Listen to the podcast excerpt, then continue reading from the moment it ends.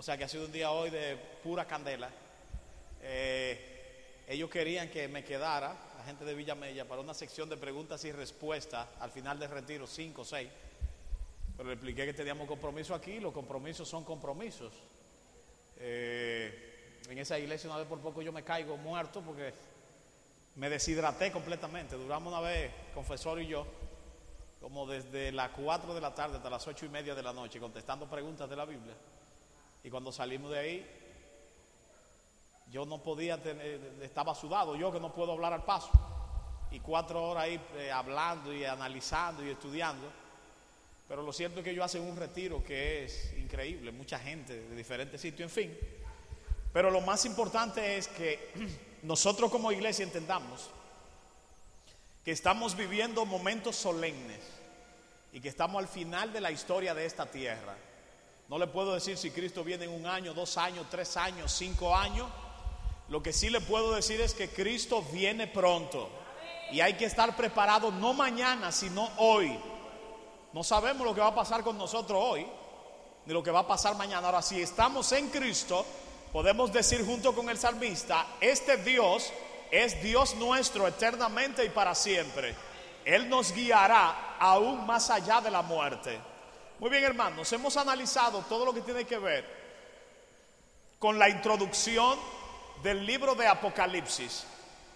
Yo me propongo rápidamente delinear algunos detalles que están en los capítulos 4 y 5 hasta el 11.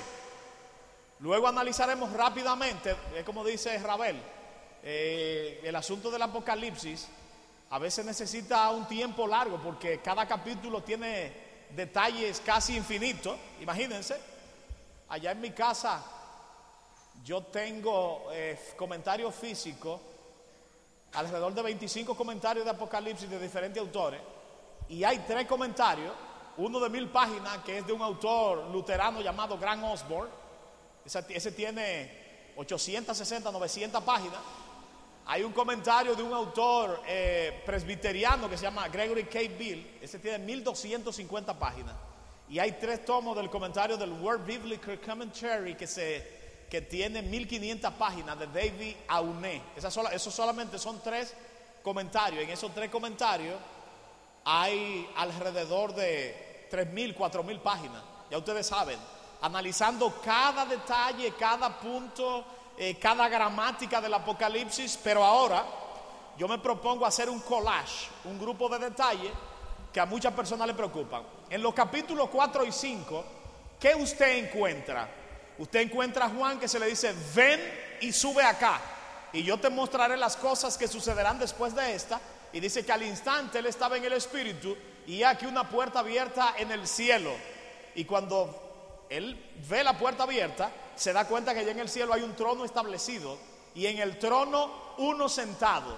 Luego que él relata que hay uno sentado en el trono, dice que el aspecto del que estaba sentado en el, en el trono era semejante a piedra de jaspe y de cornalina y en color semejante a la esmeralda.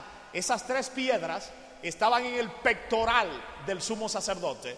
No hay problema en identificar que el que está sentado en el trono es Dios el Padre. ¿Quién es el que está sentado en el trono en el capítulo 4? Dios el Padre. ¿De qué cosa está rodeado ahí en los capítulos 4 y 5? Está rodeado de 24 tronos y en los tronos están sentados 24 ancianos. ¿Cuántos ancianos están sentados? El tema de los 24 ancianos ha sido materia de debate. ¿Saben ustedes por qué? Porque hay un grupo dentro de la iglesia que piensa que son miembros de los mundos que no pecaron. Hay otro grupo que piensa que son ángeles y hay otro grupo que piensa que son seres humanos redimidos. Y usted podría estar sentado allá y decirme, ¿y tú qué piensas? Porque si hay diferentes corrientes, tú debes tener una idea. Y así hay división entre los teólogos. Lo que tiene en el comentario de Maxwell, que se llama Dios revela el futuro, o el porvenir del mundo revelado, o el destino del planeta en rebelión, él tiene dos tomos, Daniel y Apocalipsis. En el comentario de Apocalipsis, él llega a la conclusión de que esos 24 ancianos son ángeles. Ángel Manuel Rodríguez, el ex director del Instituto de Investigación Bíblica, piensa que son miembros de los mundos que no pecaron. Porque hay una escena en el deseado que cuando Cristo asciende, encuentra a los miembros de los mundos que no pecaron, encuentra a los ángeles, en la llegada de Cristo, el Padre, etcétera, etcétera. Ahora bien, Huáscar, ¿y usted qué piensa? ¿Son ángeles o miembros de los mundos que no pecaron? ¿O son seres humanos? ¿Usted sabe con qué opinión yo me quedo? Con que son seres humanos glorificados. ¿Por qué? Primero, porque los ancianos tienen tres características. ¿Cuántas características tienen los ancianos? Número uno, están sentados en trono. Una pregunta. ¿En qué pasaje de la Biblia usted ha visto un ángel sentado en trono? No, no existe. Busquen toda la Biblia que no hay ningún ángel sentado en ningún trono. Número dos, número dos, están vestidos de vestiduras blancas. ¿A quién se le promete que serían vestidos de blanco? A los que venzan en las siete iglesias. Además, tienen corona de oros en su cabeza. Esa corona de oro que tienen en su cabeza en griego se llama estéfanos. La palabra estéfanos significa corona de victoria. ¿Para quién es la corona de victoria? Para los que venzan. ¿Se recuerdan del texto de segunda de Timoteo capítulo 4 donde Pablo dice, he peleado la buena batalla, he acabado la carrera, he guardado la fe. Por lo demás me está guardada la corona de justicia, la cual el Señor juez justo me dará en aquel día. Y no solo a mí, sino a todos aquellos que aman eh, su venida. O sea que las tres características que tienen los ancianos se le promete a los redimidos. Están sentados en trono, están vestidos de vestiduras blancas y tienen coronas de oro. Yo espero estar vestido de vestiduras blancas, tener corona de oro y sentarme en el trono con el Padre y con el Hijo dentro de poco tiempo. Ahora bien, ahora bien, ¿dónde radica el asunto de la ambigüedad en la interpretación? Bueno, porque hay autores dentro de la iglesia que tienen diferentes corrientes. Yo le podría mencionar ahora mismo 10 autores de la iglesia adventista solamente que tienen opiniones diferentes. Y ahí vamos con los autores para que cuando ustedes lo lean no se sorprendan. Maxwell cree que son ángeles. Treyer cree que son ángeles. Hans Larrondel piensa que son seres humanos. John Pauline piensa que son seres humanos. Ranko Stefanovic piensa que son seres humanos. Norman Gully piensa que son eh, seres humanos. Robert Dean Davis piensa que son seres humanos. Hay otros que piensan que son miembros de los mundos que no pecaron, como Ángel Manuel Rodríguez, y uno que se llama Alfred Pala. O sea que está dividida la erudición adventista con relación a eso. ¿Qué piensa el espíritu de profecía? El espíritu de profecía no tiene muchos detalles acerca de eso. Ahora bien, si esos 24 ancianos son seres humanos, ¿qué seres humanos o cuáles seres humanos son esos 24 ancianos? Vamos a ver quiénes son. Vamos al capítulo 27 del libro de San Mateo, versículo 50 en adelante. San Mateo 27, 50. Si la gente pagara eh, en el mundo por dar clases, yo no fuera profesor de inglés, me gustaría ser profesor del libro de Apocalipsis. Porque me siento mejor enseñando este tipo de cosas que dando clases de inglés o de historia en la escuela. Vamos a ver, San Mateo 27, versículo 51 en adelante dice, Mateo 27, 51 en adelante, y he aquí, el velo del templo se rasgó en dos, de arriba abajo, y la tierra tembló, y las piedras se partieron, y los sepulcros fueron abiertos, y muchos cuerpos de los santos que habían dormido se levantaron, y saliendo de los sepulcros, después de su resurrección, vinieron a la santa ciudad y aparecieron a muchos. Y el centurión y los que estaban con él, guardando a Jesús, visto el terremoto y las cosas que habían sido hechas, temieron en gran manera y dijeron, verdaderamente este era el Hijo de Dios. ¿Qué sucedió cuando Cristo murió? Las tumbas se abrieron, pero el grupo que murió resucitó cuando Él resucitó. ¿Qué pasó con ese grupo que resucitó? Se fue al cielo con Cristo Jesús. ¿Hay alguna insinuación de eso? Sí. Vamos a ver qué dice el capítulo 4 del libro de Efesios. Vayan preparando su pregunta para ahorita. Que eso es lo que a mí me gusta, el asunto de la interacción, para ver si hemos aprendido algo o si tenemos algún tipo de duda con relación a la palabra.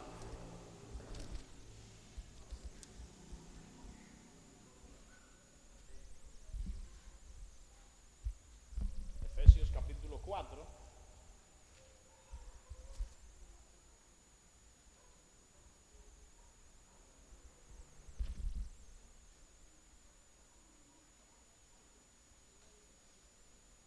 Dice, Efesios capítulo 4, versículo 6 en adelante, dice, un Dios y Padre de todos, el cual es sobre todo y por todo y en todos eh, vosotros, pero a cada uno de nosotros es dada la gracia conforme a la medida del don de Cristo.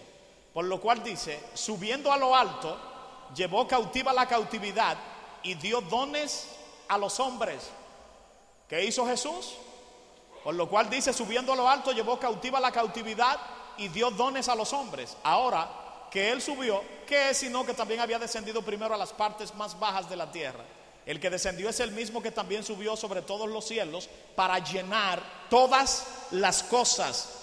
Eso que llevó llevando cautivo la cautividad, ese grupo de muertos que estaba en la tumba fue resucitado y fueron levantados y llevados con Cristo al reino de los cielos. Búsquense el capítulo que se llama en el deseado, a partir de ese capítulo que se llama a mi Padre y a vuestro Padre. Ahí habla del momento de la ascensión de Cristo y cómo Él subió y se cantó el Salmo 24.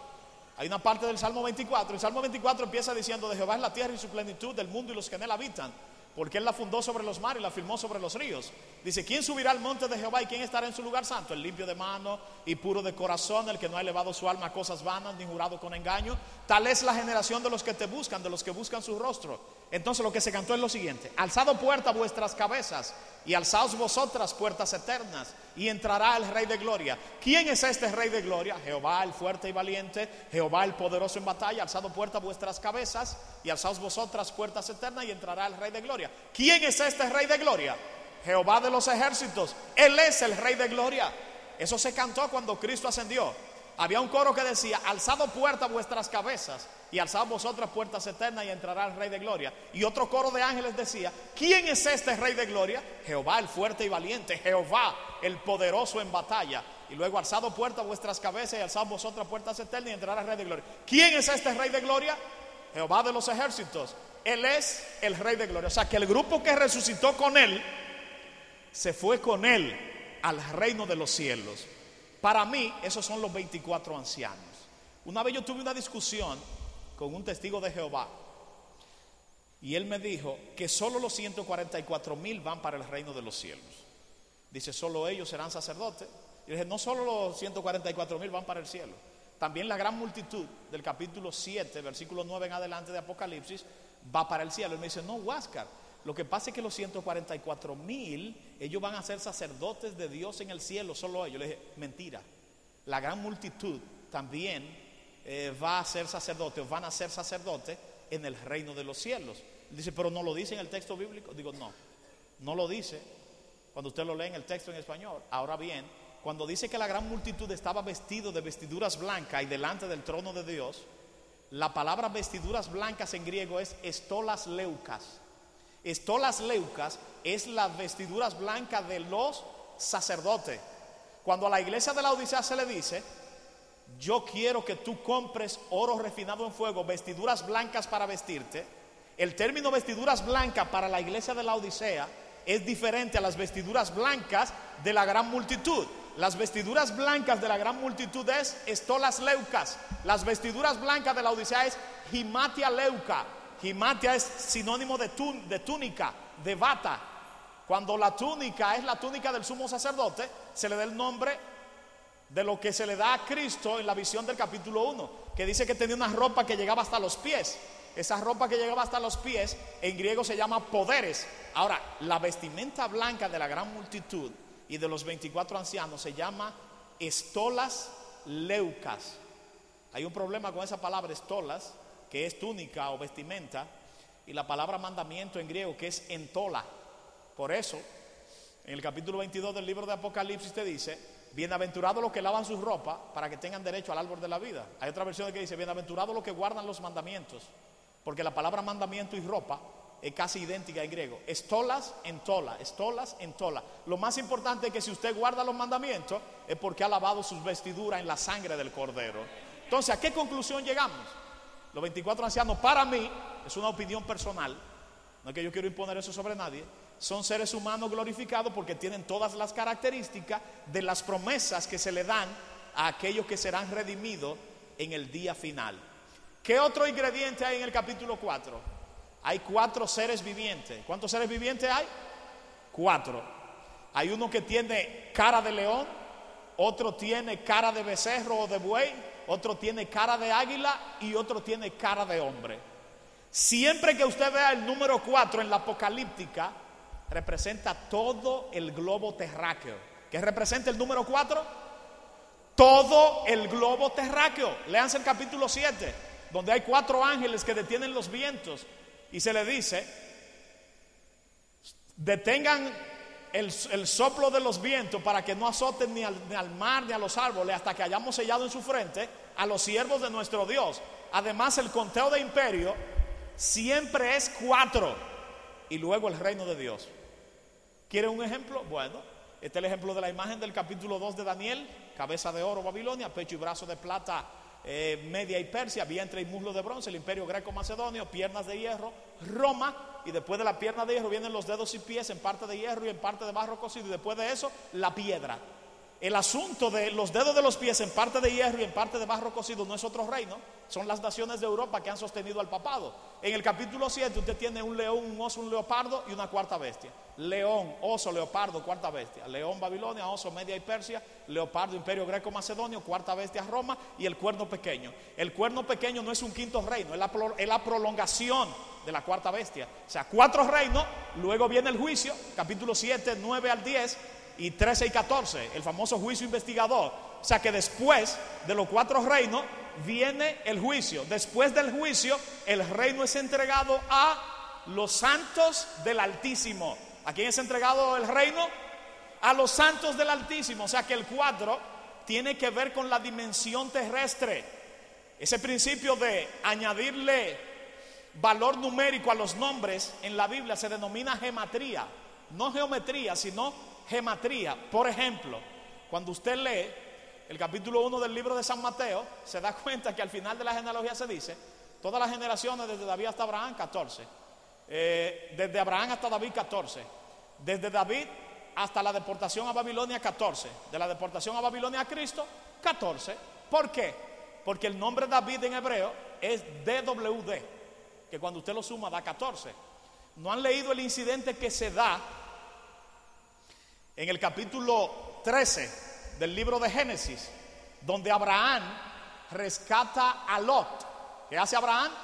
Rescata a Lot, luego que Lot se ve involucrado en el enfrentamiento de los reyes que tienen que ver con Kedorlaomer y ese grupo. ¿Con cuánta cantidad de personas llegó Abraham a rescatar a Lot? Con 318. ¿Saben ustedes cuál es la suma del nombre Eliezer? El criado de Abraham, es 318 en hebreo. O sea que los nombres, la mayoría tienen valor numérico en toda la Biblia. Y los números tienen un valor. Por ejemplo, en el caso del 1, el 1 representa unidad y es un símbolo de Dios. Por eso te dice Deuteronomio 6.4, Jehová tu Dios, Jehová uno es. Alguien dice, bueno, pero si dice Jehová uno es, ¿por qué ustedes creen en la Trinidad? Porque la palabra uno en hebreo, en ese caso es Ehad o Echad que significa uno con más de un componente. Como dice Génesis 2.24, dejará el hombre a su padre y a su madre y se unirá a su mujer y los dos serán una sola carne. ¿Estamos de acuerdo? Pero también ese uno tiene la connotación de que puede tener varios componentes. Sin embargo, en hebreo hay una palabra que no admite división, que es la palabra yahid, que es uno, solamente uno, sin más componente. Luego, cuando usted busque en la Biblia, el dos tiene que ver con asuntos de testimonio. Por el testimonio de dos o tres testigos se decidirá toda la cosa. Además, los dos testigos del capítulo 11 del libro de Apocalipsis representan al Antiguo y al Nuevo Testamento y también representan al pueblo de Dios testificando. O sea que dos tienen la connotación de pacto, tienen la connotación de testimonio, etcétera, etcétera. Tres es el número de la deidad ya dividida, no como una, sino como dividida en tres. Por eso Dios es santo, santo, santo. Por eso Dios es el que es, el que era y el que ha de venir. ¿Estamos de acuerdo? O sea que son tres características que tiene Dios. El cuatro, la dimensión terrestre. El cinco, de acuerdo a un autor llamado Lee J. Gugliotto, representa un número incompleto. El seis representa al hombre sin Dios. Para que el hombre tenga a Dios, entonces tiene que guardar su séptimo día y reconocerlo como creador. Por eso la marca de la bestia es 6, 6, 6. Imperfección del hombre una, dos y tres veces. O sea, imperfección al máximo. Siete, el número de la perfección. Ocho es el número que está conectado con la resurrección. La palabra Jesús en griego para muchos autores da el número 888. ¿Qué día resucitó Jesús? El día que sigue al sábado. Por eso es 888 en griego. El 9 tiene que ver con la deidad repetida tres veces. El 10, un tiempo corto, porque la palabra 10 en hebreo se escribe con la palabra yod, que es la letra más pequeña del alfabeto hebreo. El 11 es un número que necesita una adición. Por eso cuando quedaron 11 discípulos hubo que elegir al número 12. El 12 siempre es sinónimo de pacto. 12 tribus, 12 apóstoles, 12 puertas en la Nueva Jerusalén, el remanente final 144 mil, 12 por 12 por mil, o sea que el 12 siempre está conectado al pacto. Esa es una nota al margen. En el caso de los cuatro seres vivientes, ¿por qué tienen cuatro características? Cara de hombre, cara de becerro, cara de águila y cara de león. León, becerro, hombre y águila porque el 4 siempre representa toda la creación. León es el rey de la selva. Águila era el ave más majestuosa conocida en la antigüedad. Hombre, la corona de la creación. Becerro o buey, el animal domesticado más favorable hacia el hombre. Ahora bien, ¿qué son esos cuatro seres vivientes? Esos cuatro seres vivientes aparentemente son querubines. En Apocalipsis no dice que son querubines pero son parecidos a los querubines que Ezequiel vio en su visión y lo describe como querubines en el capítulo 10. ¿Qué cantan los 24 ancianos y los cuatro seres vivientes? Cantan santo, santo, santo, el que es, el que era y el que ha de venir. En los capítulos 4 y 5 del libro de Apocalipsis hay cinco himnos, dos dedicados al Padre, dos dedicados al Cordero y uno dedicado a los dos y a toda la creación. Vayan buscando esos cinco himnos ahí en los capítulos 4 y 5, analícenlos cuando lleguen a su casa. Luego en el capítulo 5, ¿qué cosa usted encuentra? Usted encuentra al Cordero de Dios de pie, el Hijo del Hombre, y un libro abierto en la mano derecha del que está sentado en el trono. Muchos se preguntan, pero ese libro sellado qué cosa es? Dice que está escrito por delante y por detrás, o por dentro y por fuera. Cuando un libro en la antigüedad estaba escrito por dentro y por fuera, era denominado opistógrafo. ¿Por qué opistógrafo? La palabra escribir en griego es grafo o grafón. La palabra al lado es opistén. O sea que el libro se llama opistógrafo porque está escrito de ambos lados. ¿Qué otra cosa en la Biblia está escrito de ambos lados? Las dos tablas de la ley. Éxodo 32, 15 te lo dice, que las tablas de la ley estaban escritas por delante y por detrás. Ese libro que está sellado, ¿qué cosa representa? Representa el libro de la herencia del pueblo de Dios. ¿Por qué Juan llora en el cielo? Dice Juan en el capítulo 5, y lloraba yo mucho, porque no se había encontrado a nadie digno de abrir el libro, ni de leerlo, ni de mirarlo.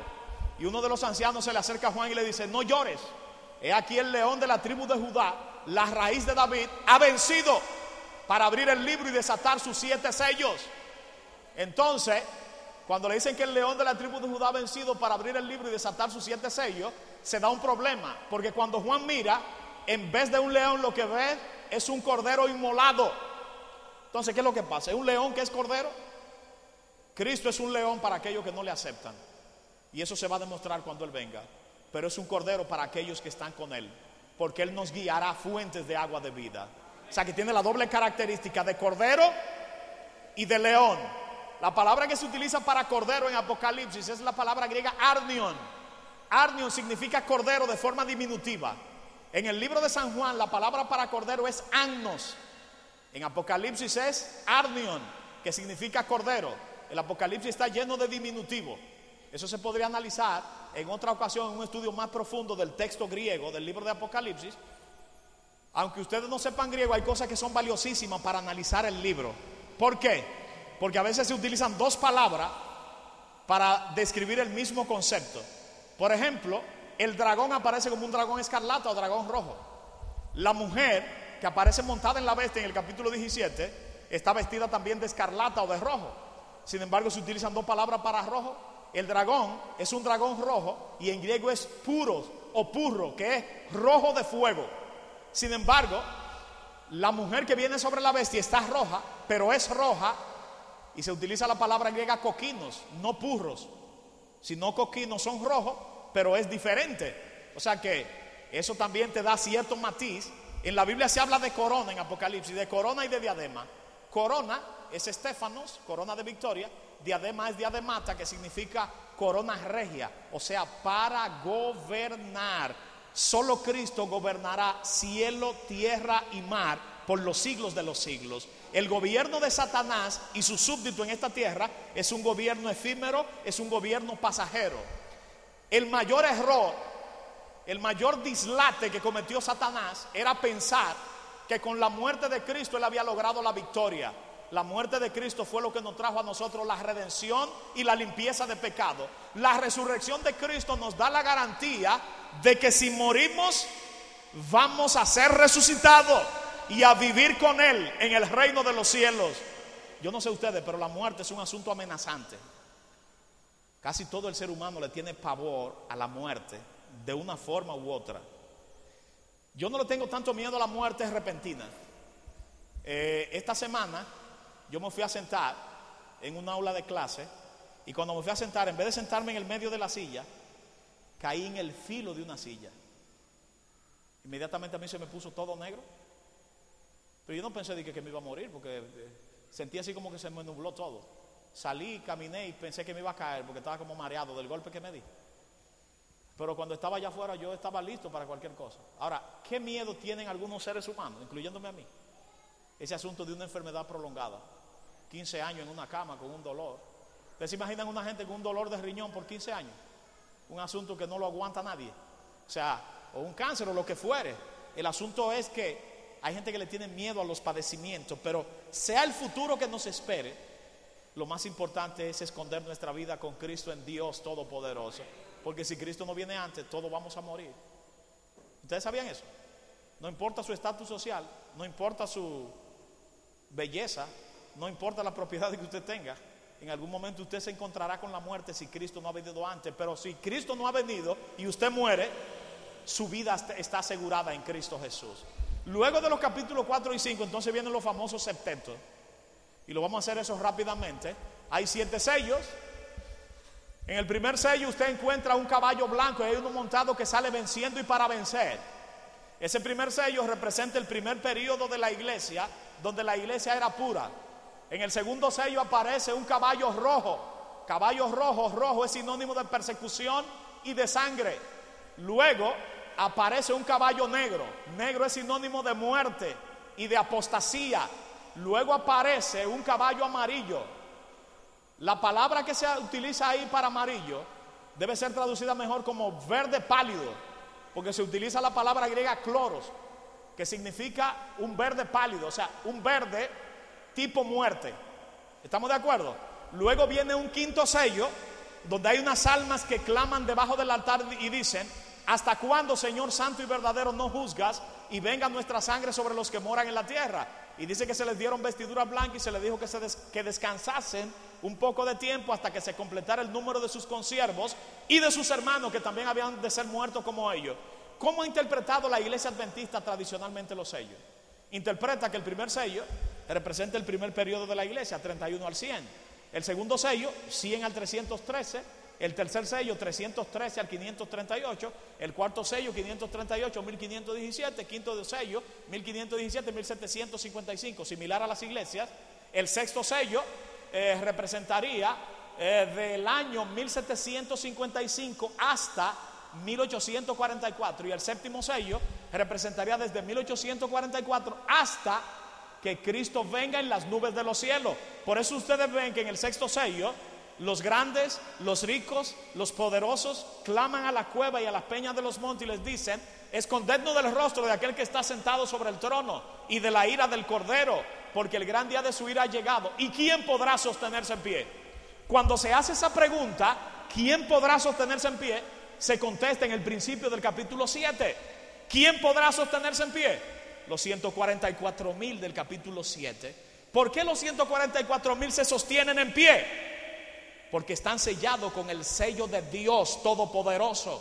el mayor anhelo de cada creyente es ser sellado con el sello de Dios. ¿Qué es el sello de Dios?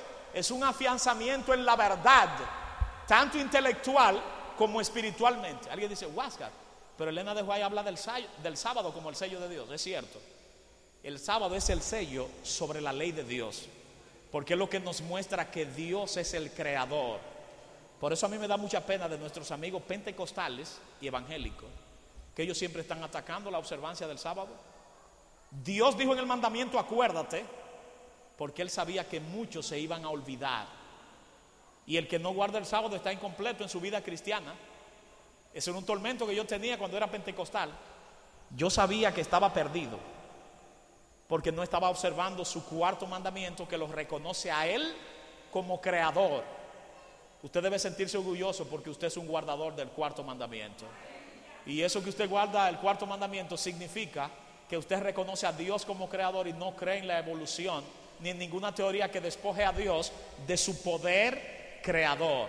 Entonces, para ver el séptimo sello, ¿Dónde usted tiene que ir? Al capítulo 8, que dice que cuando se abrió el séptimo sello, se hizo silencio en el cielo por casi media hora. Ese silencio en el cielo es porque cuando Cristo venga, el cielo se va a quedar vacío. ¿Cómo se va a quedar el cielo?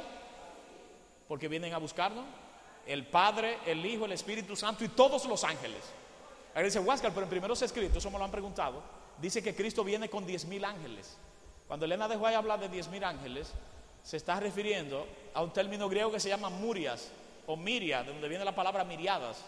Ella utiliza eso en un lenguaje simbólico porque es que todos los ángeles van a descender del cielo. Hay dos momentos en que el cielo se ha vaciado. Se va a vaciar cuando Él venga. ¿Usted sabe cuándo se vació el cielo? Cuando Cristo estaba siendo interrogado. ¿Ustedes no sabían eso? Que cuando Cristo estaba siendo interrogado, bajó todo el mundo del cielo a ver el espectáculo. Dice Elena de Juárez en el libro Historia de la Redención que había ángeles que dirigían grupos o que eran comandantes de grupos de ángeles que querían intervenir para rescatar a Cristo. Y los ángeles más poderosos le decían, no intervengan. Si intervienen, el plan de redención se va a estropear. Hermano, allá había ángeles que la pierna le hacían así, como cuando ya usted quiere entrar en acción. Ustedes se recuerdan cuando Cristo declaró y dijo, no cree que yo puedo orar a mi Padre y que Él me daría más de 12 legiones de ángeles. Una legión era entre 3.500 y 6.000 soldados. O sea que el Señor podía mandar más de 60.000 ángeles a rescatar a Cristo. En ese momento los ángeles estaban ahí detrás de las nubes, esperando que se diese una orden para fulminar a Herodes, a Pilato, a Anás, a Caifás y al gobernante de la época que se llamaba Tiberio César. O sea que estaban ahí ready para lo que llegase, para lo que se presentase. Pero Cristo, por amor a ti y a mí, no dio ninguna orden de ser rescatado. Prefirió beber la copa hasta las heces. Cuando se bebía la copa hasta las heces, era hasta el final, hasta el sedimento, hasta los últimos. La palabra en inglés lo revela mejor, que se llama dregs, D-R-E-G-S. Hasta las S, hasta, hasta, hasta el final. Él prefirió eh, sacrificarse, él prefirió eh, despojarse de su poder divino para rescatarte a ti. Su poder, él como Dios estaba ahí, pero no podía actuar en su favor porque entonces se estropearía, se atropellaría el plan de redención. Luego que él murió, entonces se da un asunto misterioso. Y que cuando él murió, su humanidad murió, pero su divinidad no pudo morir, porque Dios no muere. Ahora, ¿dónde estaba la divinidad cuando Cristo murió? No se sabe. Eso se lo vamos a preguntar a él cuando lleguemos al reino de los cielos. Pero su divinidad no pudo morir. Te lo dice Elena de en el comentario bíblico adventista, el tomo 5, comentando el capítulo 15 del libro de San Marcos, donde habla de la muerte de Cristo. Dice que el Jesús humano murió, pero su divinidad no murió, porque Dios no puede morir. Y él murió porque la ley de Dios no podía ser cambiada. La ley de Dios no podía ser reformulada. Eso así a grosso modo son los siete sellos. Eso es un tema aparte para analizar cada cosa, analizar el hecho de las vestiduras blancas, rojos, los colores en el libro de Apocalipsis. Luego entonces viene un interludio en el capítulo 7 donde se está sellando a 12 mil de cada tribu. Muchos dicen que esos sellados son miembros de Israel, porque te menciona 12 tribus, pero ahí faltan dos tribus. ahí falta la tribu de Dan y falta la tribu de Efraín. ¿Qué significa eso? Que ese orden irregular de las tribus significa que eso no tiene que ver con el Israel carnal, sino con el pueblo de Dios. Además, las tribus son encabezadas por Judá. Y el hijo mayor no era Judá, era Rubén. En el caso de Judá, la palabra Judá viene del hebreo Yadá, que significa alabanza. La palabra Rubén significa, he aquí un hijo. Pero Rubén, de alguna manera, despreció su primogenitura porque vivió con una de las concubinas de su padre Jacob. ¿Qué es lo que no quiere decir Dios? Que ese número es simbólico, representando a todos los que van a estar vivos cuando Cristo venga. Los 144 mil y la gran multitud es el mismo grupo. Colóquense eso en la cabeza. Es el mismo grupo. Porque cuando la gran multitud se ve en el cielo, se pregunta, ¿y estos quiénes son y de dónde han venido? Estos son los que han salido de la gran tribulación, han lavado sus ropas y las han emblanquecido en la sangre del cordero. Cuando se utiliza la palabra gran tribulación, se refiere a la tribulación final. Es, es, un término tomado del capítulo 12, versículo 1 en adelante del libro de Daniel. Solo que se utiliza la palabra griega en Apocalipsis 7, que es megale tlipsis, gran tribulación, megale o megale grande, tlipsis, tribulación. Entonces, la gran multitud y los 144 mil el mismo grupo. Luego que usted se traslada al capítulo 8, entonces empieza el juicio de las trompetas. Las trompetas es la parte más difícil del libro de Apocalipsis, porque aluden a cosas que a veces no aparecen en el Antiguo Testamento. Ahí aparece un grupo de langostas que no atacan a, los árboles ni a nada de eso, sino que atacan a los seres humanos, una cosa rara, porque las langostas lo que hacen es que se comen las hojas de los árboles y arruinan la cosecha. Pero ¿qué pasa? Que esas trompetas atacan a todo lo que tiene que ver con el mundo físico. Atacan a los ríos, atacan el mar, atacan a, eh, a los cuerpos celestes, etcétera, etcétera. La interpretación tradicional de las trompetas es como sigue. Yo prediqué un tema en Villa Esperanza sobre las trompetas y cuando terminé, una señora me dijo, bueno, para predicar de eso hay que durar 50 años leyendo. No es que hay que durar 50 años leyendo, sino conocer la interpretación historicista la primera trompeta está conectada con la destrucción de Jerusalén. La segunda trompeta está conectada con la caída del Imperio Romano de Occidente, su último rey que se llamaba Rómulo Augustulo. La tercera trompeta tiene que ver con el eclipsamiento de la verdad. La cuarta trompeta con el eclipsamiento del ministerio de Cristo. La quinta trompeta con el surgimiento del Islam en el 622 después de Cristo, con la huida de Mahoma desde la Meca hasta Medina. Y la sexta trompeta tiene que ver con la caída del Imperio Romano de Oriente tomado por los turcos otomanos y la séptima trompeta tiene que ver ya con la llegada de Cristo, porque cuando se toca la séptima trompeta en el capítulo 11, versículo 15 en adelante, lo que te dice es, el séptimo ángel tocó la trompeta y se oyó una voz en el cielo que decía, los reinos de este mundo han llegado a ser de nuestro Señor y de su Cristo, y Él reinará por los siglos de los siglos. Yo tengo un tema que se llama eh, el tema de la séptima trompeta como un pasaje trampolín, porque la séptima trompeta te dice lo, lo que va a pasar en la segunda mitad del libro de Apocalipsis. ¿Ustedes saben eso? Vamos a leerlo rápidamente para que ustedes vean que el libro de Apocalipsis es un libro eh, construido de una forma artística. Capítulo 11 del libro de Apocalipsis, a partir del versículo 15. En ese capítulo 11, versículo 15 en adelante, te dice lo que va a pasar en todo, en el, en todo el Apocalipsis después. Dice versículo 15, y el séptimo ángel tocó la trompeta y fueron hechas grandes voces en el cielo que decían, los reinos de este mundo han venido a ser de nuestro Señor y de su Cristo, y Él reinará para siempre jamás. Y los 24 ancianos que estaban sentados delante de Dios en sus sillas, se postraron sobre sus rostros y adoraron a Dios, diciendo, te damos gracias, oh Señor Dios Todopoderoso, que eres y que eras y que has de venir. La nueva versión internacional solamente dice que es y que era. Dice Ranco Stefanovi que dice que es y que era porque Cristo ya en la séptima trompeta vino. Él tiene un asunto interesante, una interpretación interesante en esa parte. Luego dice, ese que ha de venir es añadido, no aparece en el texto griego original. Dice, porque has tomado tu gran poder y has reinado. Has tomado tu gran poder y has reinado.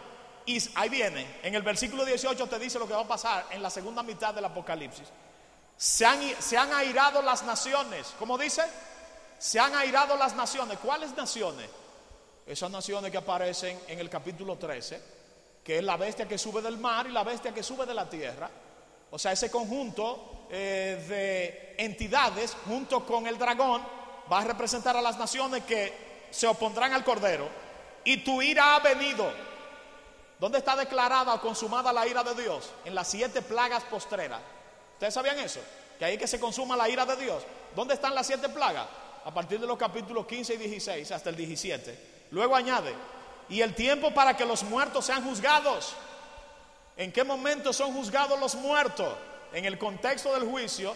¿Dónde empieza el juicio? En el versículo 19 cuando se abre el templo de Dios en el cielo y se ve el arca de su pacto, se supone que se está dando una obra en el lugar santísimo. Ahí está el juicio investigador. Luego añade, y para que des el galardón a tus siervos los profetas y a los santos y a los que temen tu nombre, pequeños y grandes. ¿Dónde se da el galardón a los pequeños y a los grandes? A partir de los capítulos 21 y 22 del libro de Apocalipsis. Y para que destruyan a los que destruyen la tierra.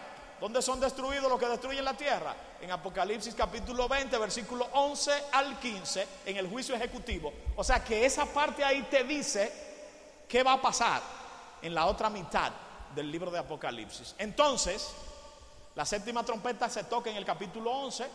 El tema de la trompeta abarca los capítulos 8 y 9. En el capítulo 10 hay un interludio con un librito abierto que está en la mano de un ángel que desciende del cielo ese ángel que desciende del cielo es el mismo Cristo.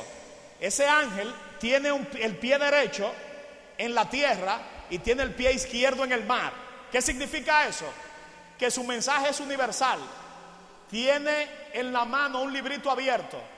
Ese librito abierto representa las profecías del libro de Daniel, que fueron cerradas en el capítulo 12 de Daniel y que son abiertas en el libro de Apocalipsis. Y usted nota que después del capítulo 10 hay una alusión terrible a Daniel. Hay una bestia que sube del abismo en el capítulo 11, 7. Hay una bestia amargamada en el capítulo 13 que tiene características de leopardo, de oso y de león, haciendo alusión al capítulo 7 del libro de Daniel. Hay 1260 días, que es el periodo que da Daniel en Daniel 7:25, como tiempo, tiempos y medio tiempo. O sea que hay una alusión terrible al libro de Daniel. Entonces, ¿Qué hace el vidente o qué se le da a Juan? Dice que él toma el librito, lo come, le es dulce en la boca, pero le amarga en el vientre. Todo eso tiene que ver con el chasco que sucedió el 22 de octubre de 1844. Los mileritas estaban esperando que Cristo viniese ese día en cumplimiento de la profecía de las 2300 tarde y mañana. Dijeron, bueno, esto va de 457 antes de Cristo al 22 de octubre de 1844. Cuando ese día no llegó, Elena de Huay escribió en notas autobiográficas una expresión que es terrible. Ella escribe en inglés y dice, Our fondest hope were blasted. Nuestras más caras esperanzas fueron volatilizadas o fueron explotadas. Our fondest hope were blasted. Nuestras más caras esperanzas, nuestras más maravillosas esperanzas fueron hechas pedazos porque ellos esperaban que se iban a encontrar con Cristo ese día. Pero si no se da ese gran chasco, hoy no existiría la iglesia adventista del séptimo día. Porque al profeta se le dijo que amargaría en el vientre. Y luego se le añade, es necesario que profetice otra vez sobre mucho pueblo, lengua y nación. Cuando los chasqueados andaban buscando la razón de ese desengaño, el Señor le mostró a Irán Edson que Cristo no había venido a la tierra porque en ese momento había pasado del lugar santo al lugar santísimo. Él estaba acompañado de un amigo que se llamaba O.R.L. Croshier. ¿Estamos de acuerdo? A Elena de White, luego en diciembre, se le dio su primera visión en la casa de Elizabeth Haynes. En esa primera visión, ella se cansó de buscar al pueblo adventista en la tierra y no lo encontró porque el pueblo adventista estaba caminando la senda que conduce al reino de los cielos. Hermano, nosotros estamos transitando esa senda, nos vamos de aquí hacia el reino de los cielos. Eso a mí me llena de esperanza, porque en este mundo no hay ninguna esperanza. ¿Estamos de acuerdo? No es solo la gente de Telex Free que están desengañados. Es que en esta tierra, esta tierra es un lugar hostil para el adventista, para el cristiano. El lugar ideal para el pueblo de Dios está en el reino de los cielos. Aquí siempre habrá conflicto, aquí siempre habrá engaño. Aquí usted confía en una persona y usted no sabe si lo están engañando. La esposa mía me dice, ¿tú confías en mí? Yo le dije, sí, parcialmente. En ningún ser humano yo confío totalmente. Porque el ser humano es voluble, el ser humano es cambiante, el ser humano es como las ondas del mar. ¿Qué significa eso? Que la confianza del creyente debe estar solo en Cristo Jesús. ¿En quién debe estar solo la confianza del creyente? Si confías en el hombre, maldito el varón que confía en el hombre. Hubo un amigo que me dio un testimonio llamado Agustín. Ustedes no llegaron a conocer a Agustín, a uno que le decían el siervo, que vivía por ahí por Madre Vieja. Sí, que era como medio atronado, el amigo mío. Sí, que habla mucho.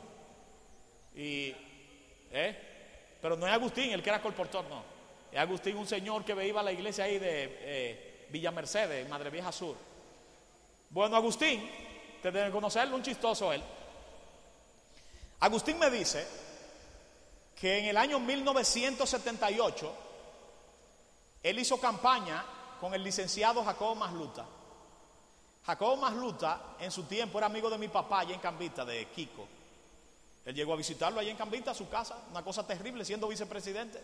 Yo recuerdo, yo estaba un niño en esa época y eran amigos, pero Agustín hizo campaña con ese hombre y el licenciado le dijo, desde que yo llegue, tus problemas están resueltos. Después que Jacobo Magluta llegó a la vicepresidencia con Guzmán en 1978, Agustín vio a Jacobo en una reunión y le dijo, licenciado, licenciado, licenciado. Y la seguridad de Jacobo lo que hizo fue que por poco lo mata a golpe, porque él quiso acercarse, pero ya el licenciado no lo escuchaba. ¿Cuántas personas no han puesto su confianza en un político, en un ser humano, y el licenciado, el doctor, no te escucha? La línea del cielo nunca están cerradas para los hijos de Dios. Allá siempre hay atención para aquellos que llaman pidiendo ayuda. Acercaos al trono de la gracia. Allá hay socorro, allá hay esperanza para aquel que se acerca. Bien, hermano, luego del capítulo 10 tenemos la visión de los dos testigos. Los dos testigos representan al Antiguo y el Nuevo Testamento y representan al pueblo de Dios proclamando la verdad. En el capítulo 11 dice que los dos testigos se le dijo subid acá y subieron al cielo en una nube y sus enemigos lo vieron. ¿Por qué esos dos testigos representan al Antiguo y el Nuevo Testamento? Por una razón muy sencilla, porque en tiempos de la Revolución Francesa se trató de destruir la Biblia. La Revolución Francesa fue aquel proceso que se llevó a cabo en Francia en el año 1789, donde los ilustrados entendían que debían salir del antiguo régimen. Ese antiguo régimen estaba, compuesto por María Antonieta y Luis XVI. María Antonieta y Luis XVI, eh, en tiempo de la revolución, hicieron una serie de concesiones, pero ya los ilustrados franceses estaban decididos a cambiar ese régimen.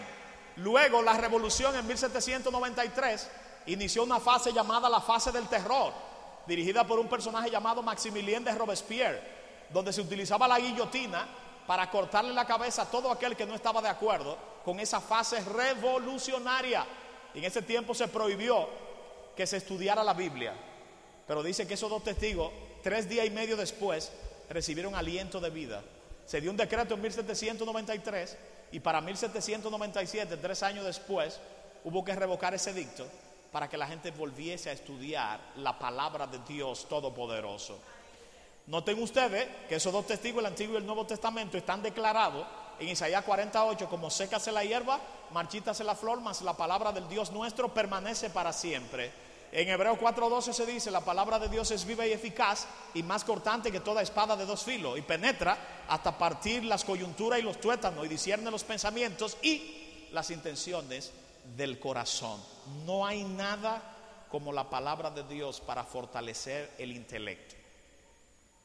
Si usted quiere aprender a leer bien, lea la Biblia. Si usted quiere aprender inglés bien, lea la Biblia en inglés. Si usted quiere aprender de historia, busque la Biblia. Porque de que usted ve un imperio, usted tiene que investigar qué imperio es. Y eso te ayuda a analizar la Biblia. Hay mucha gente que me ha criticado y me ha dicho, bueno, pero Huáscar conoce de historia porque fue historia que estudió. Sin embargo, la historia que está recogida en la Biblia, usted no la encuentra en los pensos universitarios. Porque usted no encuentra el análisis de, de Nabucodonosor y de Neriglissar y de Labashi Marduk y de Nabonid y de Bersasar. Eso se analiza de forma somera, así a grosso modo, rápidamente. No hay un análisis profundo de esa parte. Y la historia universal se da de manera marginal. Se enfatiza mucho la historia dominicana, el proceso restaurador, la independencia, el periodo colonial, etcétera, etcétera. pero esa historia no se estudia a profundidad. Sin embargo, el método de interpretación adventista es historicista, ver el cumplimiento de la profecía en la historia. Y cuando usted ve el cumplimiento de la profecía, solo puede decir, gloria sea a Dios Todopoderoso. Hay una historia que cuenta Maxwell en su comentario de Daniel, que cuando Hitler tenía prácticamente todo el mundo controlado al inicio de la Segunda Guerra Mundial, cuando hablamos de Hitler estamos hablando del fundador del nacionalsocialismo, estaba rodeado de un grupo de hombres tenebrosos, uno llamado Rudolf Hess. Rudolf Hess, que era eh, su lugarteniente, estaba rodeado de uno llamado Joseph Goebbels, el más grande jefe de propaganda que ha dado Alemania.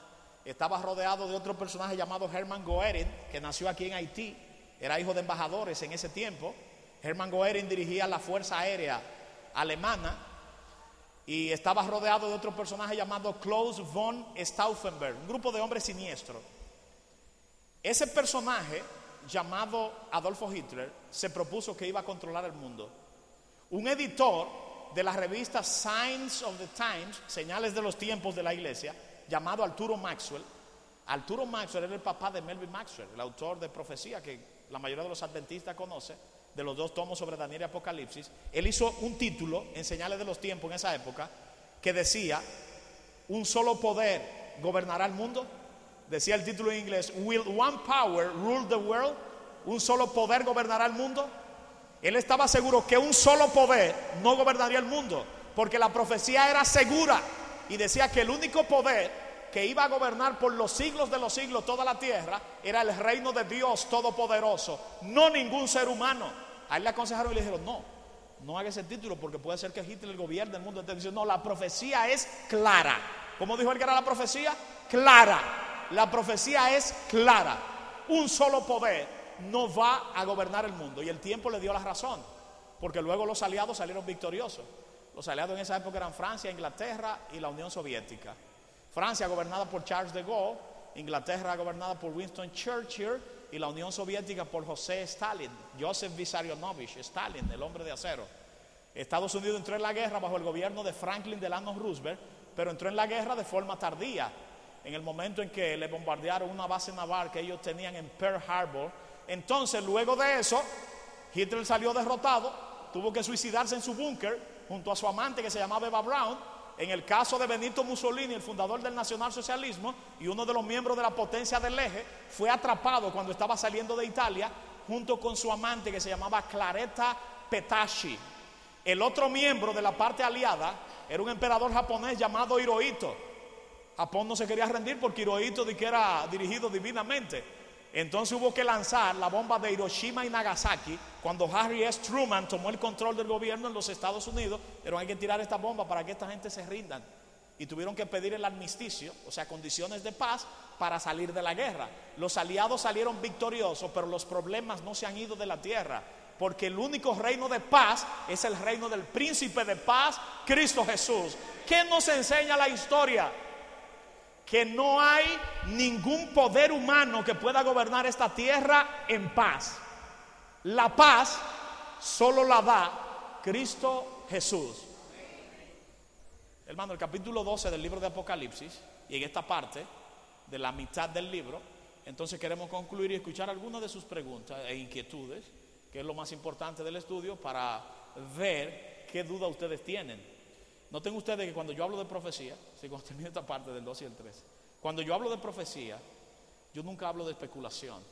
De decir, no, ya la ley dominical viene dentro de seis meses o algo así. Nada de eso. ¿eh? Porque es que usted no puede poner fecha de cosas que usted no tiene todos los elementos de juicio. Y la profecía no es para eso. La profecía es para que usted se afirme y sepa que Dios está en control de los acontecimientos. Que no es el hombre, que es Dios. ¿Estamos de acuerdo? Hay muchos que me han criticado porque hay muchos que quieren que yo empiece aquí a hablar en contra de los pastores, de los dirigentes. Pero yo no soy reformado, yo soy adventista del séptimo día. Y punto, adventista del séptimo día. No quiero, yo tengo una gente en Cambita que predican de profecía, pero lo que te hablan es de el microchip, y eso no tiene relevancia. Yo me interesa el texto. Yo quiero estudiar más la Biblia porque siento que no la estudio como debiera. Hay que fajarse a comer Biblia, que usted la tenga ahí en la cabeza que de tal cosa aquí está. Si yo estudiara la Biblia como la estudiaba cuando era un jovencito, entonces la cosa fuera diferente. Lo que pasa es que después que, usted se casa y empieza a comprar leche, yo que tengo cuatro niñas, que no son viejas ninguna, pues yo me casé medio tarde. No fue que me casé un viejo, porque yo parezco más viejo de la edad que tengo. Cuando yo digo que mi mamá es mi mamá, me dicen, no, esa es tu hermana. Y todo el que va a buscar a mi mamá, decirle, hermana tuya, ¿dónde está? Porque yo gordo y ya con cana, bueno, pero este, este es un anciano, pero mi mamá es una mujer joven todavía.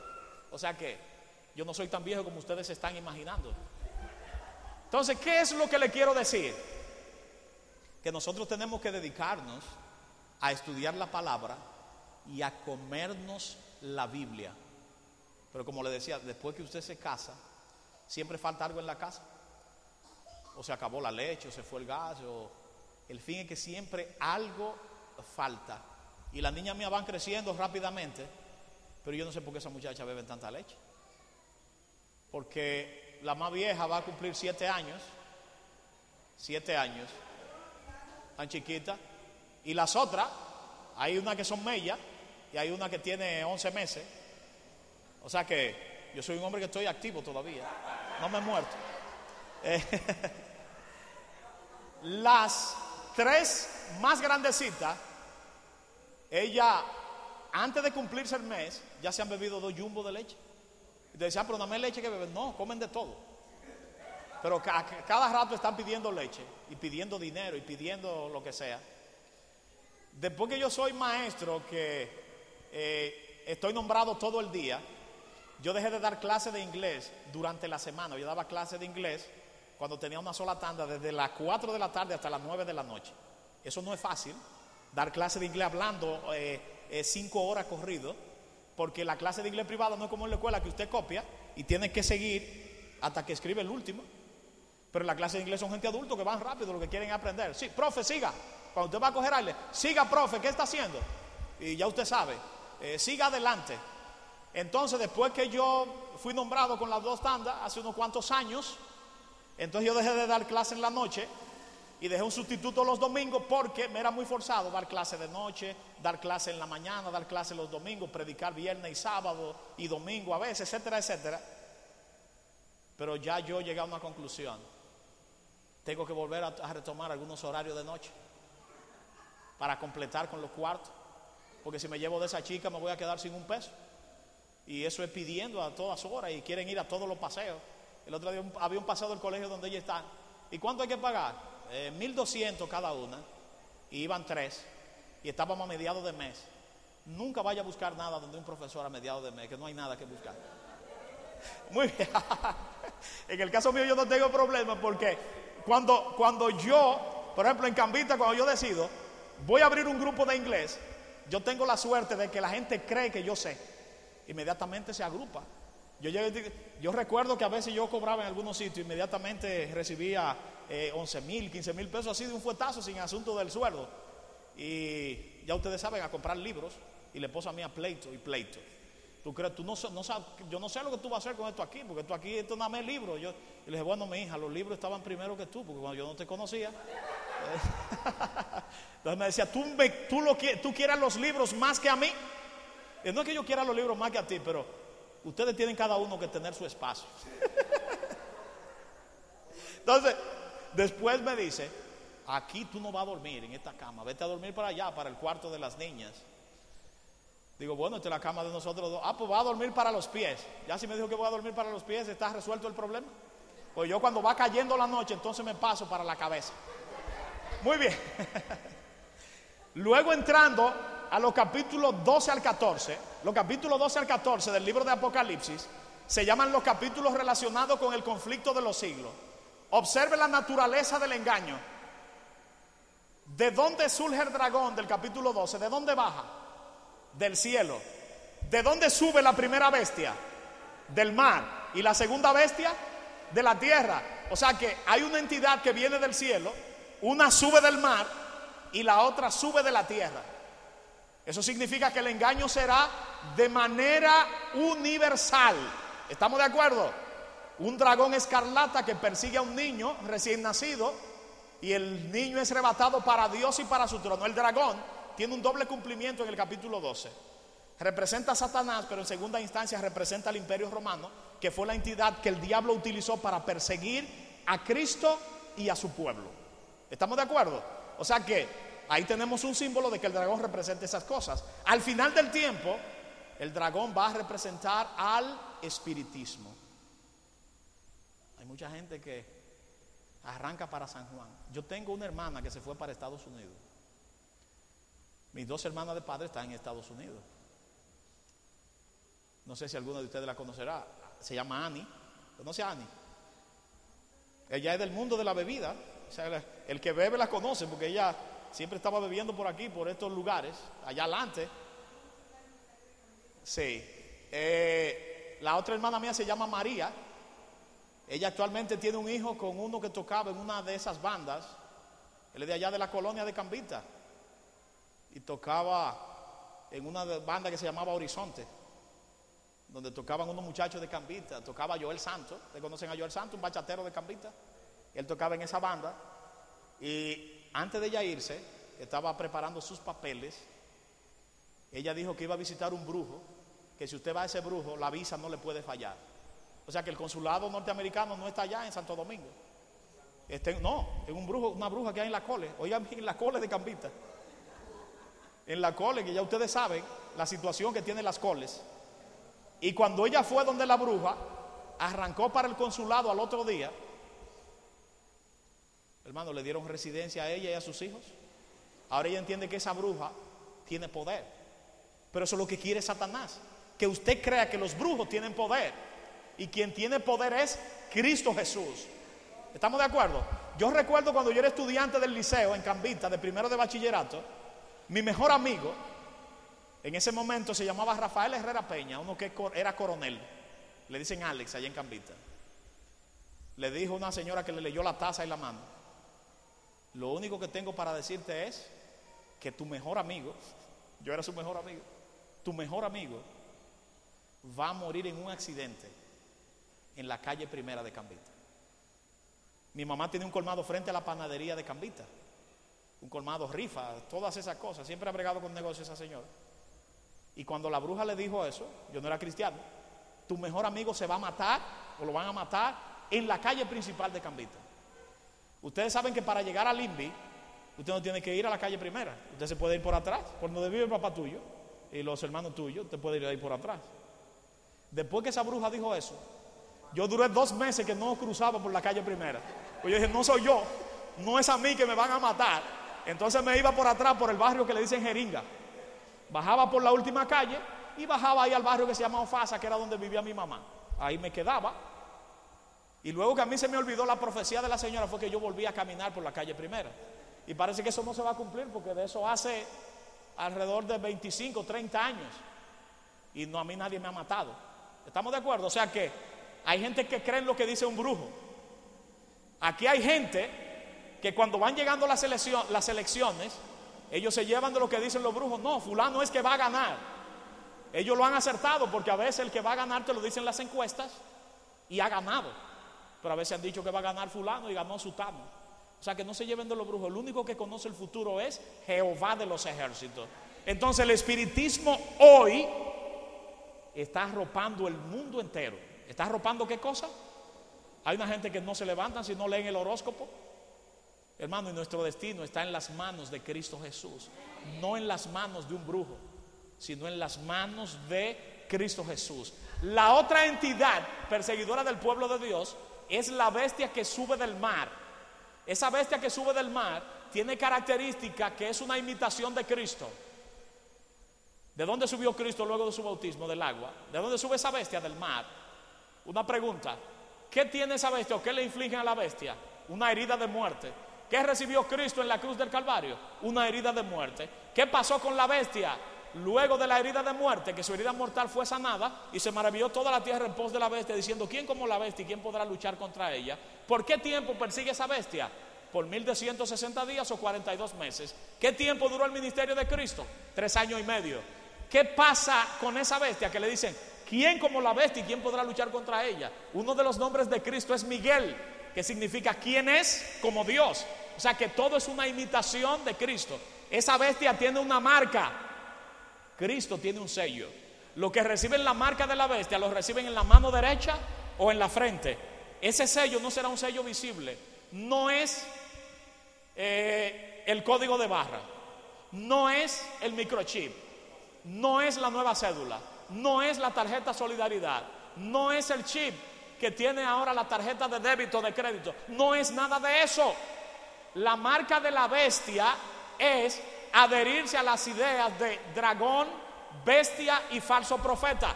Al final del tiempo, el que tenga la marca de la bestia será reconocido porque es guardador del domingo en contraposición al sábado. Por eso es cuando el domingo sea proclamado por ley desde los Estados Unidos de Norteamérica. La segunda bestia sube de la tierra. Esa segunda bestia los adventistas la hemos interpretado como Estados Unidos de Norteamérica. Cuando Estados Unidos fue fundado, se fundó como una antítesis del catolicismo y del anglicanismo. Pero con el paso del tiempo, los norteamericanos se han abrazado del catolicismo, principalmente sus líderes, empezando con Ronald Reagan, que nombró el primer embajador en el Vaticano, llamado William A. Wilson. Más adelante Obama, ustedes ven que se trata de paños y manteles con el Papa de esta época, o sea que tenemos un problema. ¿Cómo vamos a enfrentar a dragón, bestia y falso profeta? ¿Saben ustedes cómo lo vamos a enfrentar? Con el poder del Padre, del Hijo y del Espíritu Santo. Ahora yo quiero que ustedes me hagan preguntas sobre el texto del Apocalipsis, sobre la profecía o sobre cosas que ustedes han escuchado. En lo que yo me bebo un poquito de agua, me estoy secando. Vayan haciendo su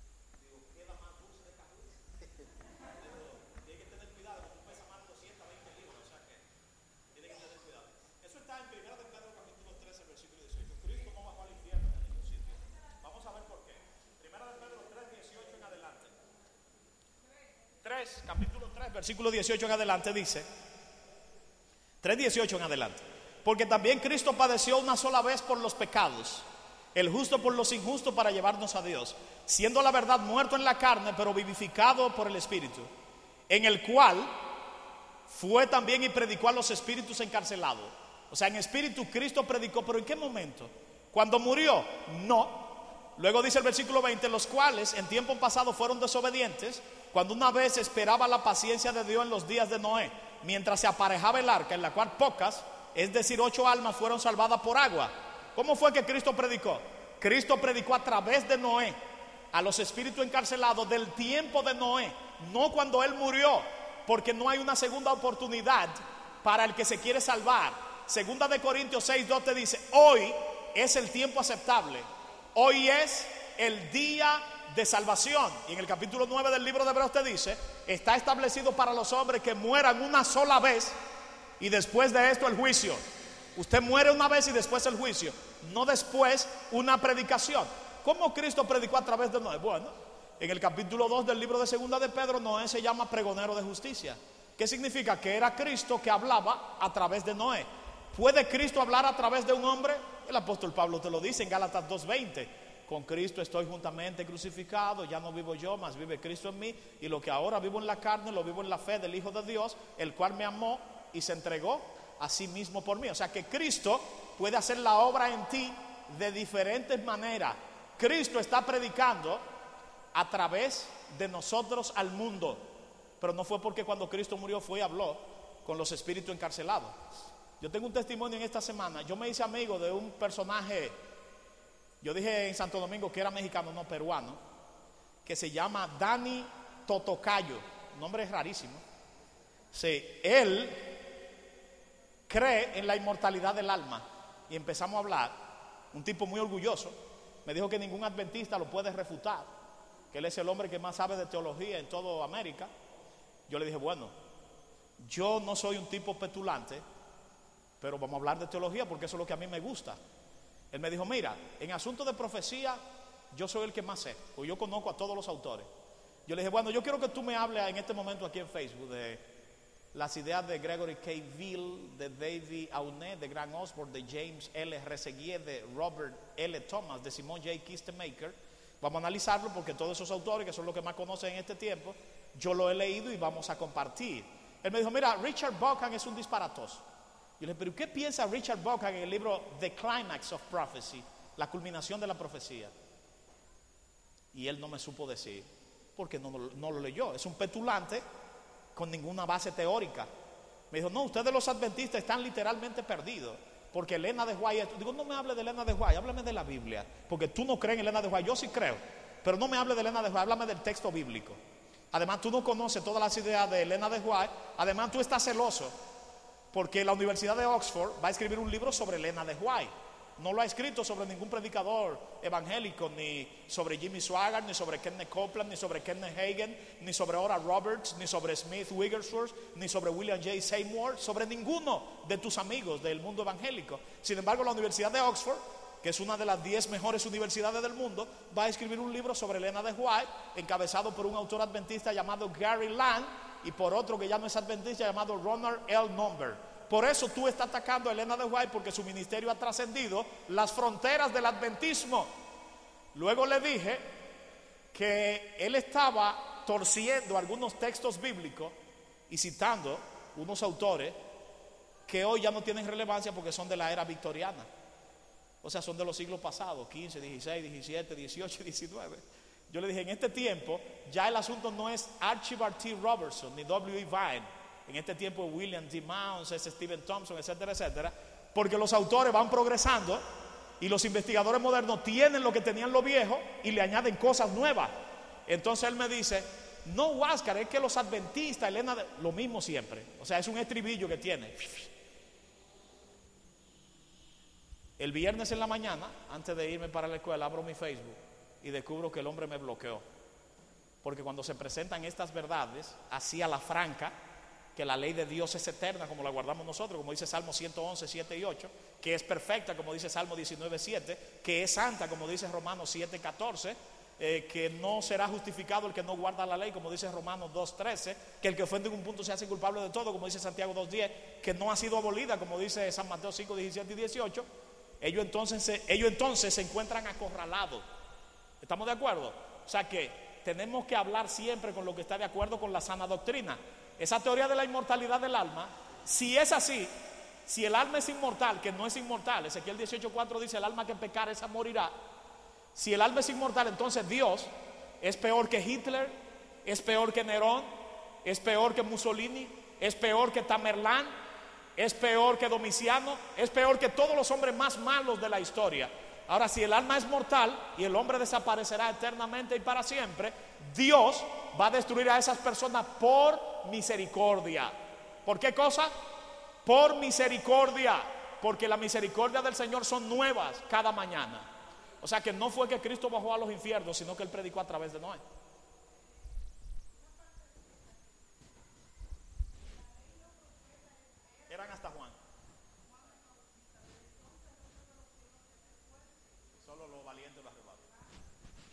dice que ley los profetas eran hasta Juan, recuérdense que ese término ley y profeta era la división que se daba del Antiguo Testamento.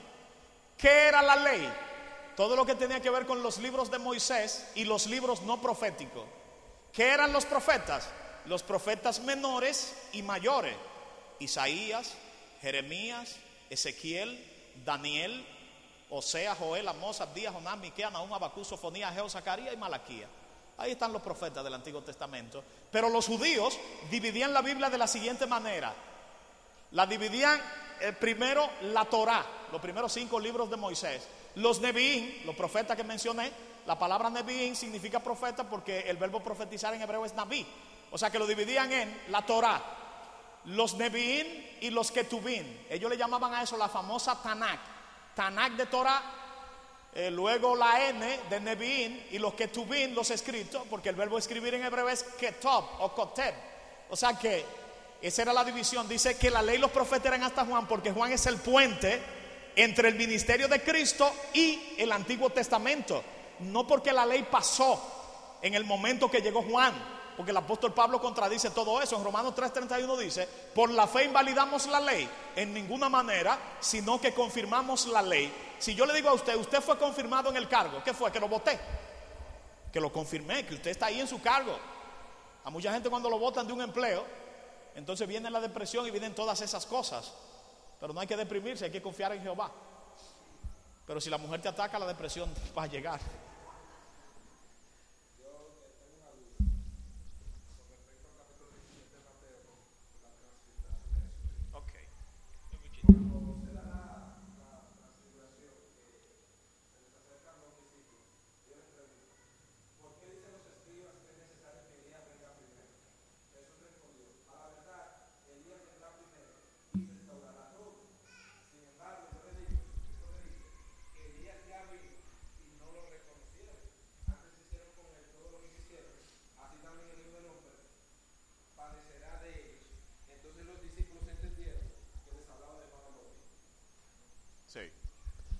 El mismo Cristo lo confirmó. Cuando habló de Juan el Bautista y dijo, si quieren recibirlo, Él es aquel Elías que había de venir. Eso está en San Mateo, si mal no recuerdo, capítulo 14 o capítulo 11. Pero Cristo lo declaró así específicamente. Si quieren recibirlo, Él es el Elías que había de venir.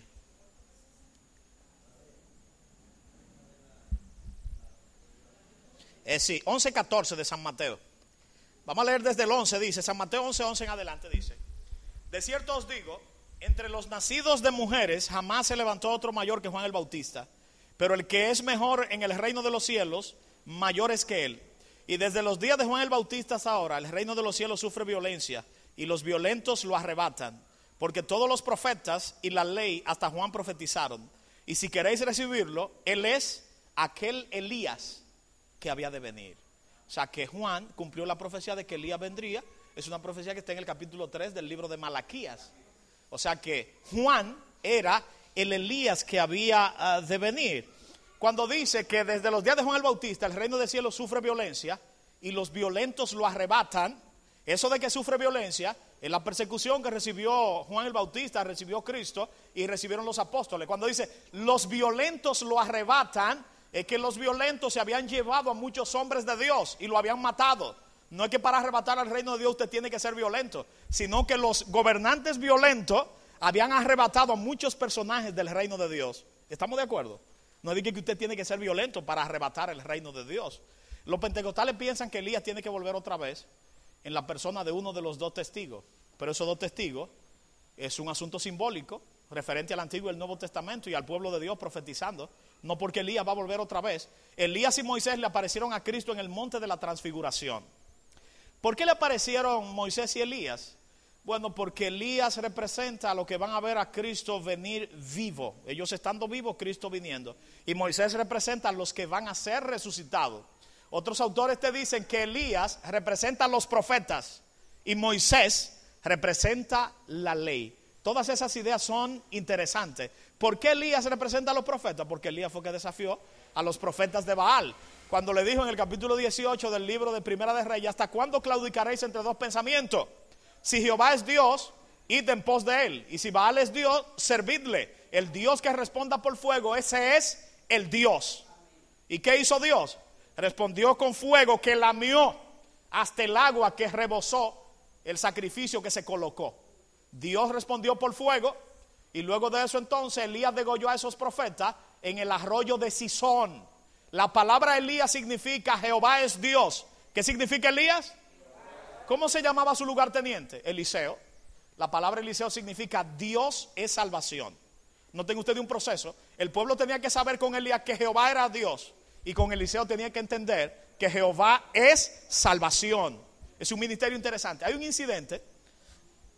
Yo prediqué un sermón yo no sé, pero yo creo que cuando yo era más jovencito en los años 90, yo era mejor predicador. Porque ahora yo estoy concentrado demasiado en los detalles. En que aquí dice así. Pero en los tiempos en que yo no había estudiado nada que tenía que ver con griego y hebreo, a mí me encantaba el texto bíblico. Yo tenía un sermón que estremecía las iglesias del capítulo 2 del libro de Segunda de Reyes, cuando Elías es tomado al cielo por Eliseo. Que cuando Elías se va, los hijos de los profetas le dicen a Eliseo, ¿sabéis que quitarán a tu Señor de sobre ti? Y Eliseo le dijo, sí, yo lo sé, callar. Y Elías en un momento le dice, ¿qué tú quieres que yo haga por ti antes de que sea quitado de ti? Y Eliseo le dice, una doble porción de tu espíritu yo quiero recibir. Y Elías le dice, cosa difícil has pedido. Si me ve, cuando yo sea levantado, sí. Si no, no. Y cuando Elías fue levantado en un carro de fuego, se me, se me engrifan los vellos. Yo todavía tengo algo de pentecostal. Yo quiero aquí brincar y saltar, pero a mí me encanta esa cita. Más la voy a leer en mi casa en voz alta varias veces.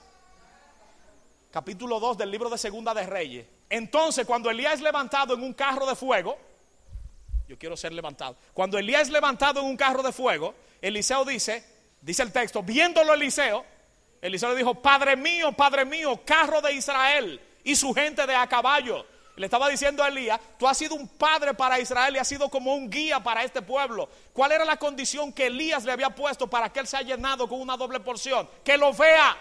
Eliseo no se descuidó lo vio, dice, viéndolo Eliseo. Hermano, y recibió una doble porción del Espíritu de Dios. Cuando dice una doble porción, no era que Eliseo tenía doble Espíritu de Dios que Elías. Lo que pasa era que el hijo mayor, aunque Eliseo no era hijo de Elías, sino su lugarteniente, era que el hijo mayor recibía una doble porción con relación a los otros hijos. Ya eso no se cumple. Porque si fuera así, mi papá que está muerto, la herencia que dejó a mí habría que darme el doble. Yo quisiera que eso fuera así, a veces a mí me dan el doble. Porque a mí, yo no soy ambicioso, pero como dice Eclesiastés 10, 19, el dinero sirve para todo. ¿Ustedes han leído esa cita? Vamos a ver qué dice Eclesiastés 10, 19. Dice que el dinero sirve para todo en la versión Reina Valera. Eclesiastés 10, 19. Dice, por el placer se hace el convite y el vino alegra a los vivos y el dinero responde a todo, dice esta versión. o sea que cuando usted no tiene un peso, claro, sí, dice un, un prospecto de los colportores que la mitad de los problemas se debe al dinero y la otra mitad a la falta de este. Porque cuando usted no tiene un chele, como que nada se vuelve interesante. O sea, usted no puede ir a ningún sitio. Una de las cosas que a mí más me gusta, a mí no me gusta ver películas, a mí no me gusta, eh, no sé, yo soy un poco desabrido para los que no me conocen. A mí lo que me gusta es leer en un cuarto encerrado y eso es de gente medio antisocial. No es que yo sea antisocial, porque la casa mía es un convite de gente. El director de Diácono lo sabe. Allá a veces llegan y acaban con todo lo que hay. Llegan unos amigos y Queda arroz ahí sin saber si es le entran a todo lo que encuentran. Y después la esposa mía cuando llega a pelear, pero que eso arroz, eso no era para darlo. Y bueno, yo se lo di en el nombre de Jesús. Entonces después exige que le den dinero para hacer más cosas. O a veces que usted no está preparado y llega un grupo de amigos. Llegaron unos amigos del Pueblo Nuevo un día y me dijeron, Huáscar, nosotros nos hemos invitado a comer aquí en tu casa. Yo no tengo problema con eso. Cuando yo se lo dije a la esposa mía, esa mujer puso una cara como un, puso un truño, no porque ella sea hambrienta, sino por el imprevisto. ¿De acuerdo? Pero eh, yo le di más de tres cuartos de mi comida, todo bien, risa y todo eso. Cuando ellos se fueron, yo hablé con la esposa mía, yo le digo, mira, yo quiero hacerte una petición sutil. Me dice, ¿cuál es la petición? Yo creo que tú me cocines otro chin de arroz porque yo no me quedé bien yo no me quedé bien. Yo, tú sabes que yo no como así, ¿eh? Yo, porque mis amigos son mis amigos, pero yo quiero que ahora rápidamente ahí tú con un chin de tomate, cebolla y cosas, me prepare un arrocito ahí que me pueda satisfacer porque yo... Usted sabe que el que come y se queda con hambre. ¿Ustedes saben por qué en los barrios marginados hay tantos problemas? Porque el que come y se queda con hambre lo que quiere es pelear. Usted no se siente bien. El que comió y no cosa, Usted se faja con cualquiera.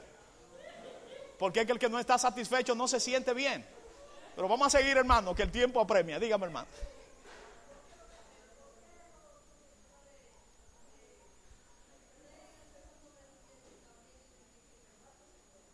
Rapto secreto. Bueno, la teoría de ellos del rapto secreto está basado en la idea de que la venida de Cristo es secretamente, pero eso te lo explica Primera de Tesalonicense, capítulo 5, vamos para allá. Con los pentecostales yo no tengo problema, yo conozco todos sus lanzamientos. Puedo batear cualquiera. Cuando usted me pregunta algo de los mormones, yo he estudiado mucho la doctrina de los mormones y de los testigos de Jehová y todo eso. Pero de los pentecostales, eso es como cuando usted está impuesto a batear una bola a 95 y se la tiran a 80. Es un honrón seguro. Capítulo 5 del libro de Primera de Tesalonicenses. Ellos dicen que la venida es secreta, por lo tanto es un rapto.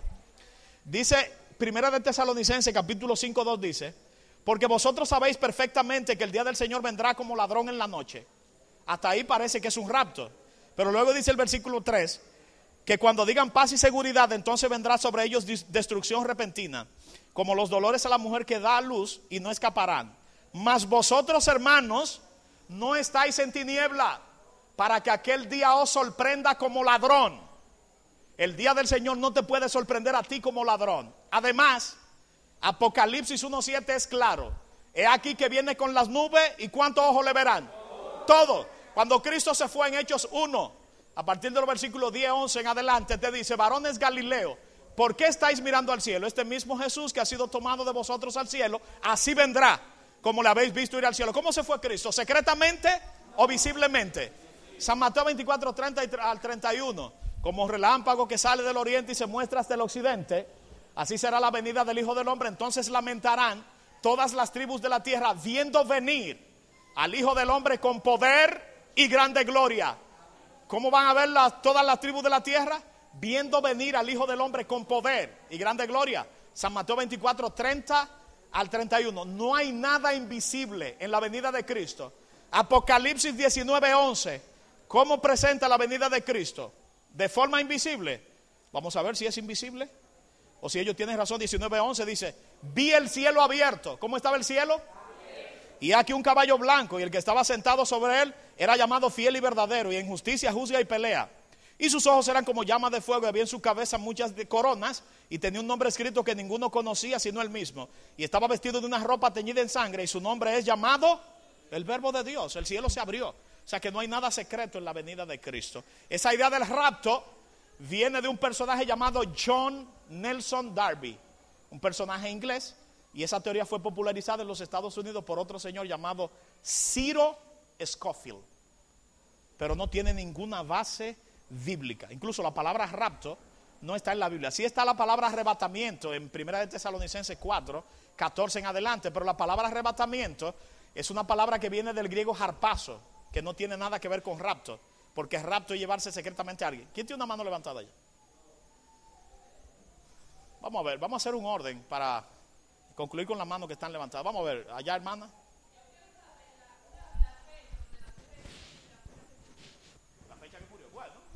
La fecha de su nacimiento, eso no lo sabe nadie.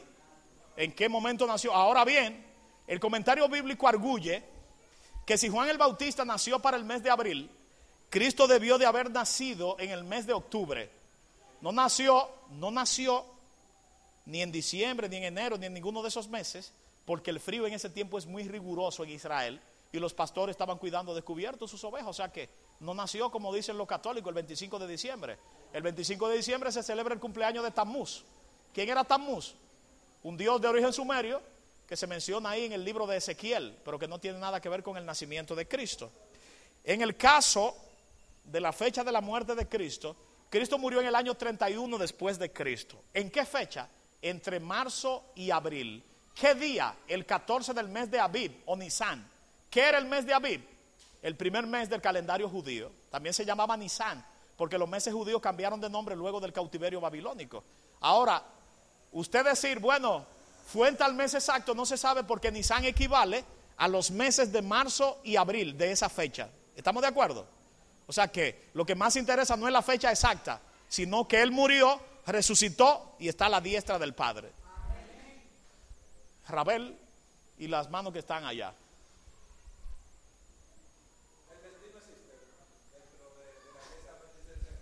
No, no existe, porque nosotros no creemos en la predestinación. Cuando alguien dice, no, fulano tiene ese destino, es que no podía ser de otra forma. Y Dios está en contra de esa parte porque en segunda de Pedro 3 dice que Él quiere que todos los hombres vengan al conocimiento de la verdad. Dios no quiere que ninguno se pierda, sino que todos vengan al conocimiento de la verdad.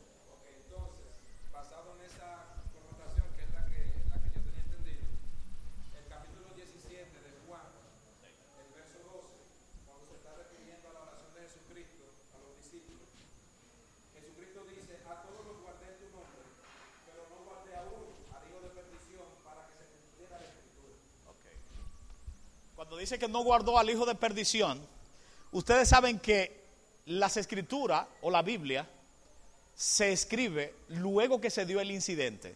¿Estamos de acuerdo? Aunque esas son palabras de Cristo, no de Juan que lo escribió. Cuando habla del hijo de perdición se está refiriendo a Judas. Ahora bien, ¿tenía Judas que ser el traidor? Claro que no. Podía ser cualquiera de los doce discípulos. Elena de Guay hace una aclaración magistral en el deseado de todas las gentes. Ella te dice que Judas tuvo oportunidad de salvarse hasta la última cena. ¿Qué pasó con Judas en la última cena? El diablo entró en su corazón. Satanás entró en su corazón. Aquí se habla del hijo de perdición porque se está utilizando una técnica de escritura llamada analéptica. O sea, declarar lo que sucedió en el pasado como un hecho que se va a dar en el futuro. Lo que se va a dar en el futuro, en esa técnica de escritura se llama prolepsis o una declaración proléptica hacia el futuro de lo que va a suceder.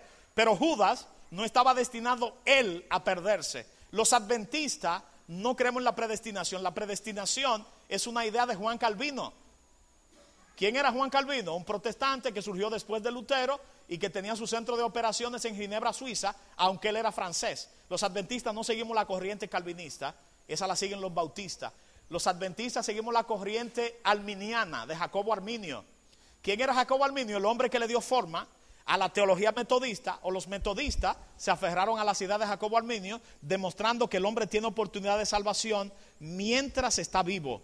Porque si, si usted está predestinado para la salvación, no importa lo que haga, usted se va a salvar.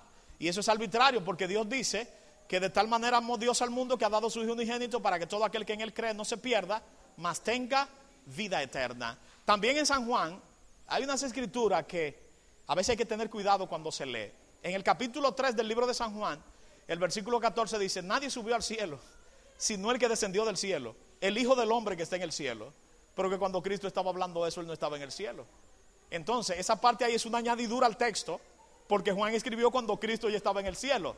Nadie subió al cielo, sino el que descendió del cielo, el Hijo del Hombre que está en el cielo. Y cuando Cristo estaba hablando ahí no estaba en el cielo, estaba en la tierra. Ahora Juan, escribiendo eh, más de 60 años después de la ascensión de Cristo, porque el Evangelio de San Juan se escribió alrededor del año 95-96, luego que Juan salió de Patmos, eh, eh, puede escribir desde una posición ventajosa. Nadie subió al cielo sino el que descendió del cielo. El Hijo del Hombre que está en el cielo. El Hijo del Hombre en ese momento no estaba en el cielo, estaba aquí en la tierra. Entonces Juan escribe porque él ya sabía que Jesús estaba en el cielo. ¿Estamos de acuerdo? Ahí en esa parte hay lo que se denomina una interpolación, una añadidura al texto. Muy bien, la otra mano. Dígame.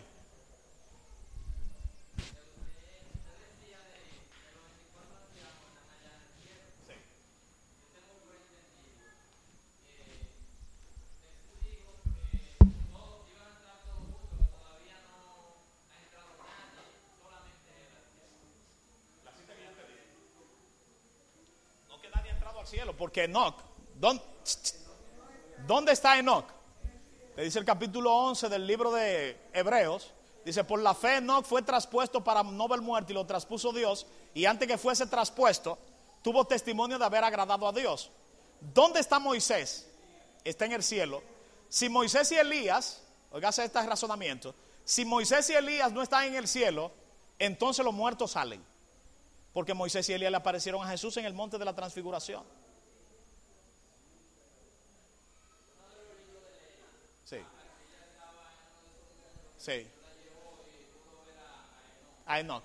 Sí. Sí. Sí, yo lo sé, primero es escrito, lo he leído más de 50 veces. Pero cuando ella habla de Enoch, no era que él vivía allá, era que estaba de visita. Incluso, atiendan aquí. Me gustan esas preguntas así que tienen contundencia. Observen esto aquí.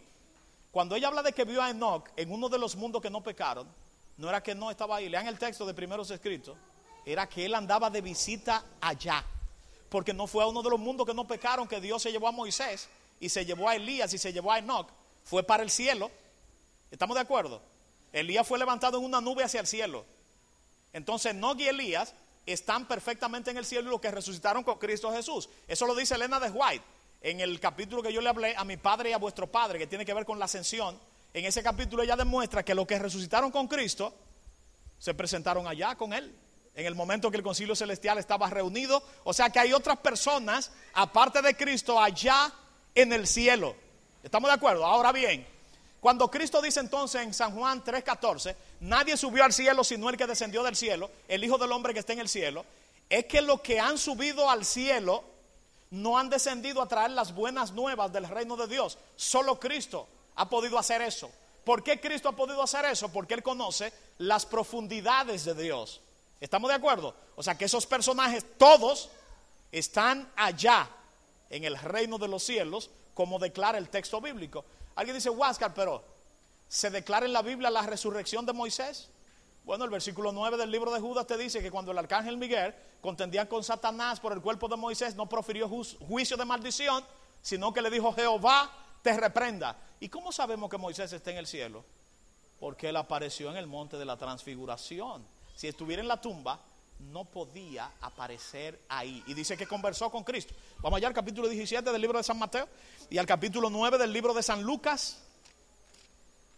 San Mateo capítulo 17. Ahí se cumplen las palabras del versículo final de San Mateo 16 que Cristo dice, hay muchos que están aquí que no gustarán la muerte hasta que vean venir el reino de Dios. ¿Cuándo se cumplió eso? Cuando se dio el incidente del monte de la transfiguración. Ellos vieron el reino de Dios en miniatura. Capítulo 16, versículo 28. Oigan cómo dice. De cierto os digo que hay algunos de los que están aquí, San Mateo 17, 28, de cierto os digo que hay algunos de los que están aquí que no gustarán la muerte hasta que hayan visto al Hijo del Hombre viniendo en su reino.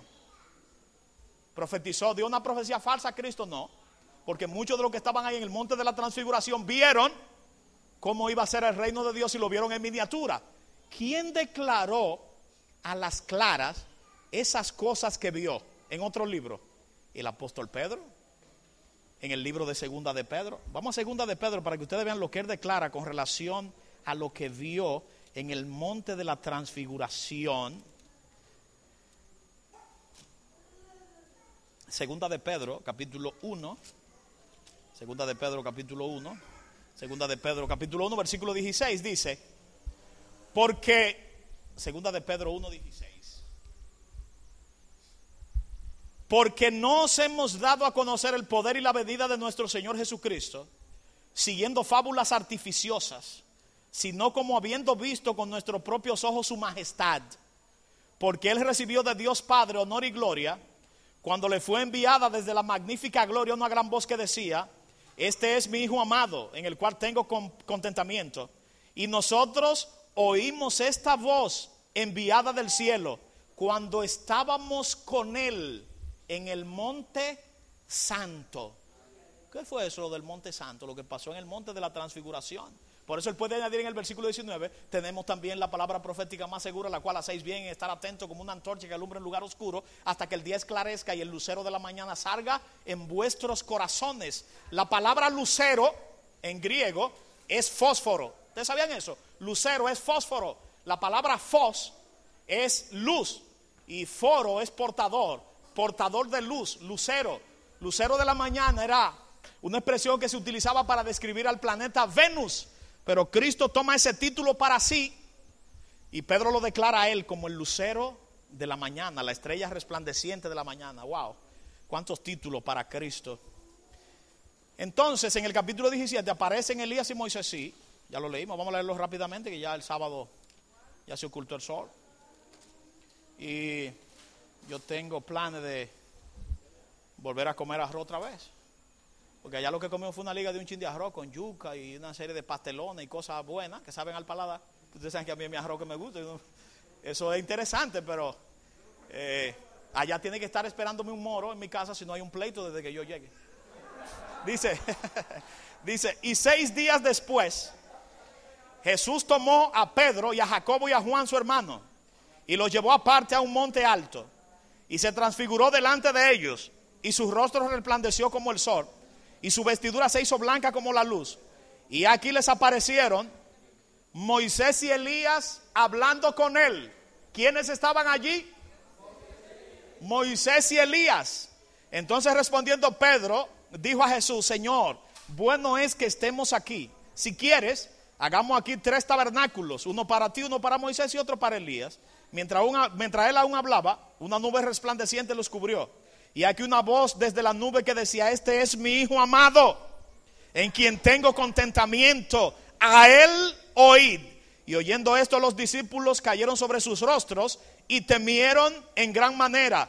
Entonces Jesús vino y los tocó y dijo, levantaos y no temáis. Y alzando ellos sus ojos a nadie vieron, sino a Jesús solo. Dice el versículo 9, y cuando descendieron del monte Jesús les mandó diciendo, no digáis a nadie la visión hasta que el Hijo del Hombre resucite de los muertos. Y cuando Pedro escribe, segunda de Pedro, ya Cristo había resucitado hacía muchos años, o sea que eso se podía proclamar. Nosotros también vamos a proclamar el hecho de que Cristo ahora viene en su gloria y majestad, no de forma micro, sino de forma macro, porque Él viene con todo el ejército del cielo a llevarnos a nosotros al reino de los cielos. Wow, es increíble. Yo no sé, pero hoy yo tengo ganas de brincar, me encanta. Esos temas me fascinan. Dígame. No, no voy a brincar. Yo no quiero que me confundan.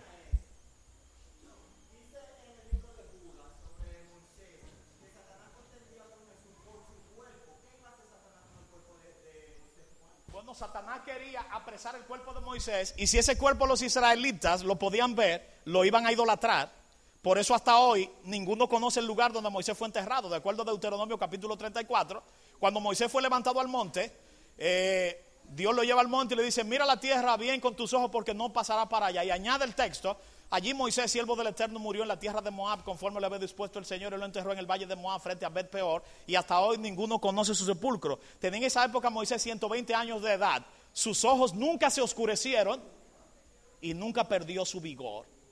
A mí me gusta esa parte ese vigor, tiene un asunto eh, que no es normal, nunca perdió su vigor. El hombre se mantuvo activo siempre. O sea que Séfora se mantuvo contenta la vida entera. Pueda habitar en un cuerpo muerto, porque él no quería el cuerpo muerto para habitar. Eso no es lo que dice el texto. Satanás agarraba ese cuerpo muerto, permitía que lo enterraran en una tumba y colocaba aquí enterraron a Moisés. ¿Y en qué se iba a convertir ese lugar? En un lugar de idolatría para que el pueblo se perdiese. Por eso Dios ocultó el sepulcro de Moisés, porque Moisés es un tipo de Cristo. Así lo compara el autor del libro de Hebreos en el capítulo 1, hablando de Moisés como siervo de Dios sobre la casa de Dios, pero que el Hijo es mayor que Moisés y que los ángeles.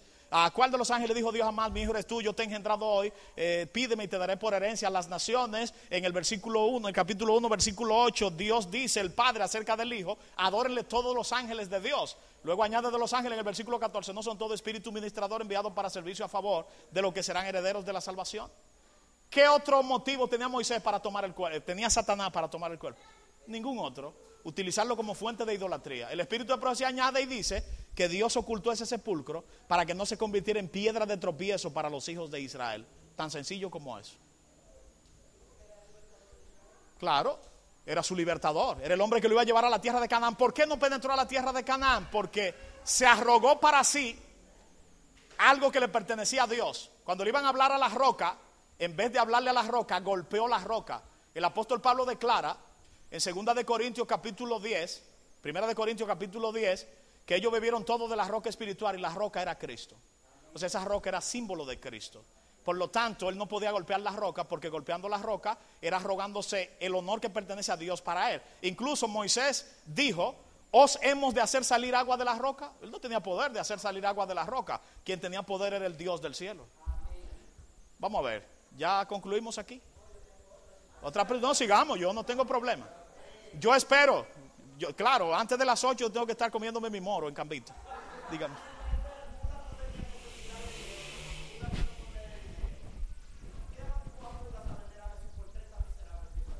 Sencillo, eso te lo explica el Espíritu de Profecía. Señores, vamos a leer el Espíritu de Profecía, el comentario bíblico adventista. Judas vendió a Cristo con el propósito, no de que de las 30 piezas de plata, eso era nada para Judas, él era tesorero. Además, Judas no era Galileo.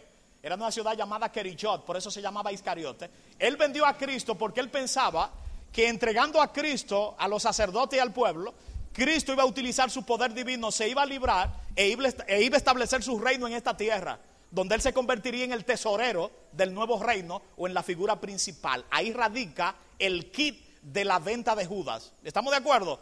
La ambición lo llevó.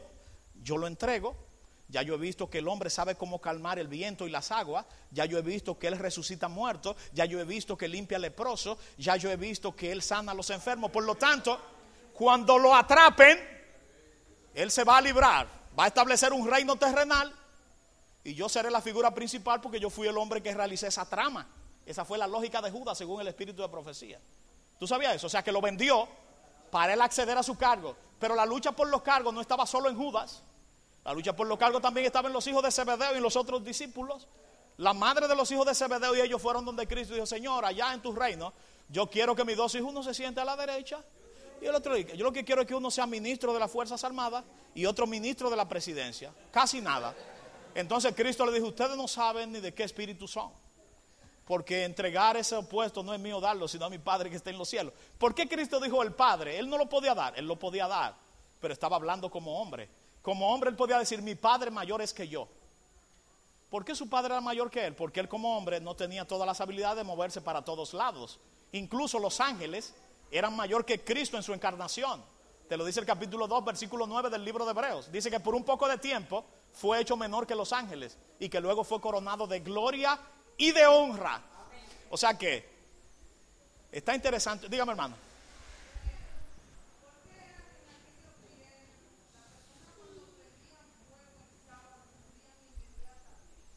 Sencillo, porque había una orden. Capítulo 34 del libro de Éxodo dice, no encenderéis fuego en ninguna de vuestras moradas en día de reposo.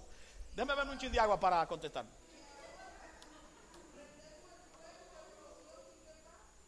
No pasa nada. Porque la prohibición era mientras el pueblo estaba en el desierto. ¿Por qué se prohibía no encender? La página 438 de Patriarcas y Profetas te dice que la prohibición de encender fuego era solo en el desierto. ¿Por qué solo en el desierto? Porque para usted buscar leña en el desierto, tenía que arrancar de aquí para Madre Vieja Norte, caminando, por ejemplo. Un ejemplo. Pero cuando llegaron a la tierra de Canaán, esa prohibición no se recalcó. ¿Por qué no se recalcó? Porque en Canaán, para usted prender fuego, usted solamente tiene que juntar la leña y punto. Encender su fuego.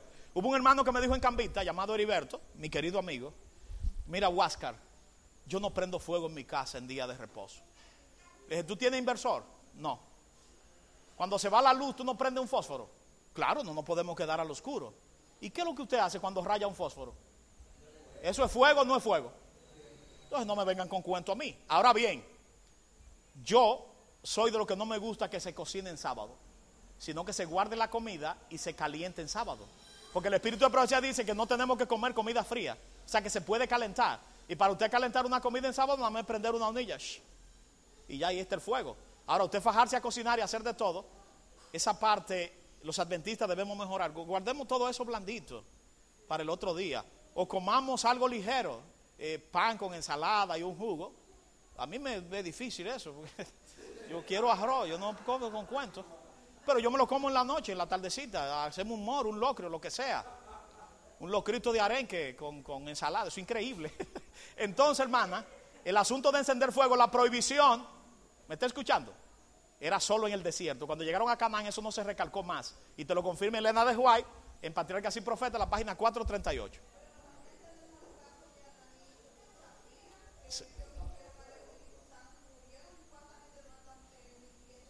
Sí, pero que eso no era un asunto que era una regla general porque en ese mismo tiempo hubo gente que mintió a Dios y no lo mataron inmediatamente. ¿Por qué se utilizó el ejemplo de Ananías y Zafira? Para dar un mensaje a la iglesia primitiva. Porque hubo otros que mintieron después y Dios no lo mató. ¿De acuerdo? Ahora el que prendía fuego lo mataban porque la ley se aplicaba inmediatamente. En este tiempo, si se aplicara la ley inmediatamente, aquí no hubiera nadie. Ni el predicador estuviera aquí. porque todos hemos cometido errores de ese tipo.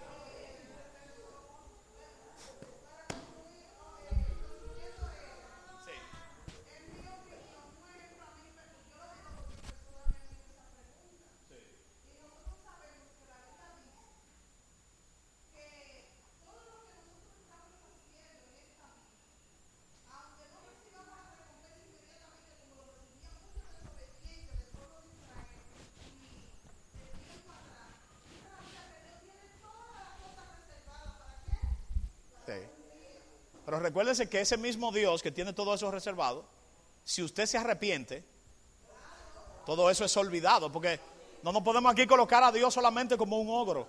Dios es un Dios de misericordia, claro, también es un Dios de justicia. De ninguna manera, como dice Éxodo 34, tendrá por inocente al culpable. Ahora bien, si el culpable se arrepiente, todas sus bellaquerías serán olvidadas y será restaurada una relación especial con Dios, como todos nosotros que hemos cometido errores y Dios nos ha perdonado, incluso cometemos errores a diario. Entonces, si Dios no fuera, Dios no nos trata como merecemos, sino como necesitamos. Si Él nos tratara como merecemos, no quedará aquí un vivo. Porque uno vive metiendo la pata a veces a cada hora. Eh, es la misericordia de Dios que nos ha sostenido a nosotros, pero no podemos tampoco olvidar su justicia.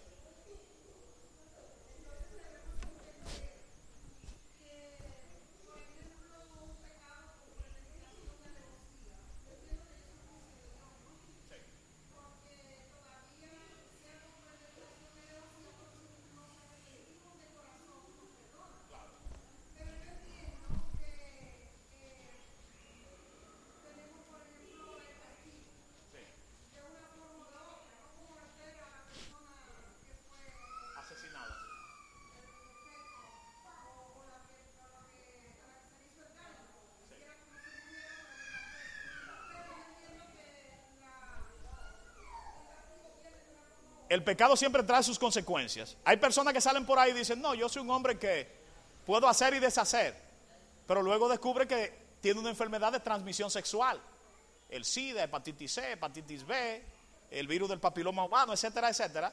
A veces hay otros que hacen de todo y no le sucede nada, pero no significa eso que no le llegue algún problema en esta tierra, porque el pecado siempre trae sus consecuencias y el pecado es como una bola de nieve que no tiene fin. Ahora bien, el castigo final vendrá sobre aquellos que no se arrepientan, Elena de Juárez dice que muchos se quemaron por muchos días, porque usted se va a quemar en el día final de acuerdo a lo que haya hecho. Es una acumulación de pena. No se va a quemar eternamente y para siempre, pero hay un grupo que va a coger fuego por unas cuantas horas y unos cuantos días. Nosotros esperamos no coger ese fuego, sino llenarnos ahora del fuego del Espíritu Santo para no pasar por aquello y estar pronto frente al mar de cristal cantando el cántico de Moisés y el cántico del Cordero. Hermano, que Dios nos bendiga, que Dios nos guarde. Ojalá que, ojalá que podamos luego realizar otra actividad eh, con más fuerza, con más empeño, con más ahínco, con más firmeza y entender que Dios está con nosotros. Como ustedes saben, si fuera por mí aquí no hubiese límite de tiempo.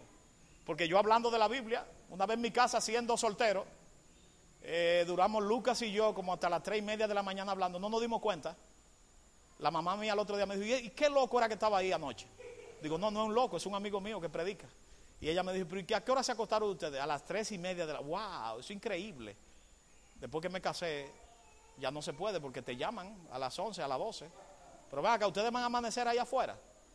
Porque la esposa mía, ella cree que ella está en el colegio adventista, ella es la directora y ella cree que en su casa está en el colegio. Yo solo recalco, yo no soy empleado tuyo. Yo no, no tú me ves así predicando, yo no soy un maíz, le dije. O sea, vamos a, establecer las líneas. Respetémonos, pero no me trate como un muchacho, que a mí me respetan hasta mis padres y mis hermanos. O sea, eh, ten cuidado que no crea que yo soy un manso corderito.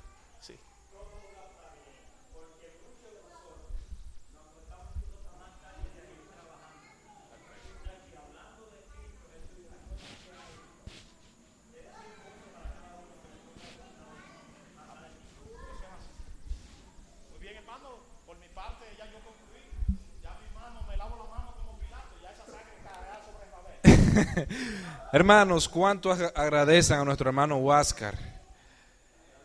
Señores, no es fácil para un predicador como Huáscar estar cuatro sábados aquí con cada uno de nosotros compartiendo la palabra de Dios. Realmente el agradecimiento es inmenso hacia él. Yo tengo que confesar algo antes de usted decirse. Yo estaba dando una clase de escuela sabática en la iglesia de Manuel y Huáscar estaba ahí. Yo hice una pregunta y ese hombre comenzó a hablar y yo me callé, hablé rápido y me fui para mi iglesia. Porque me sentí como un analfabeto bíblico. Así me he sentido todo, esta, todos estos días. Pero he sentido el ánimo y el deseo de seguir estudiando la Biblia con más fuerza, dedicarle más horas. Y eso es lo que yo quiero, hermanos, como, como iglesia que nosotros hagamos. Que nos olvidemos de Chit, de, que nos olvidemos del diálogo que tuvo el, Papa con los protestantes.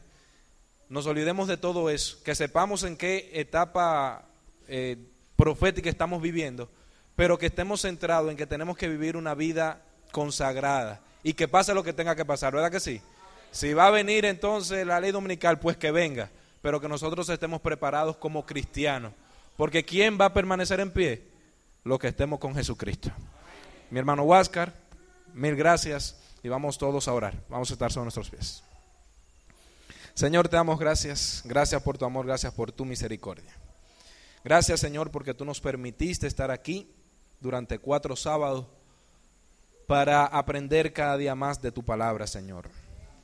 No podemos, Señor, dejar de orar por tu siervo, Señor, Huáscar, quien ha estado con nosotros desinteresadamente predicando de tu palabra con poder, Señor.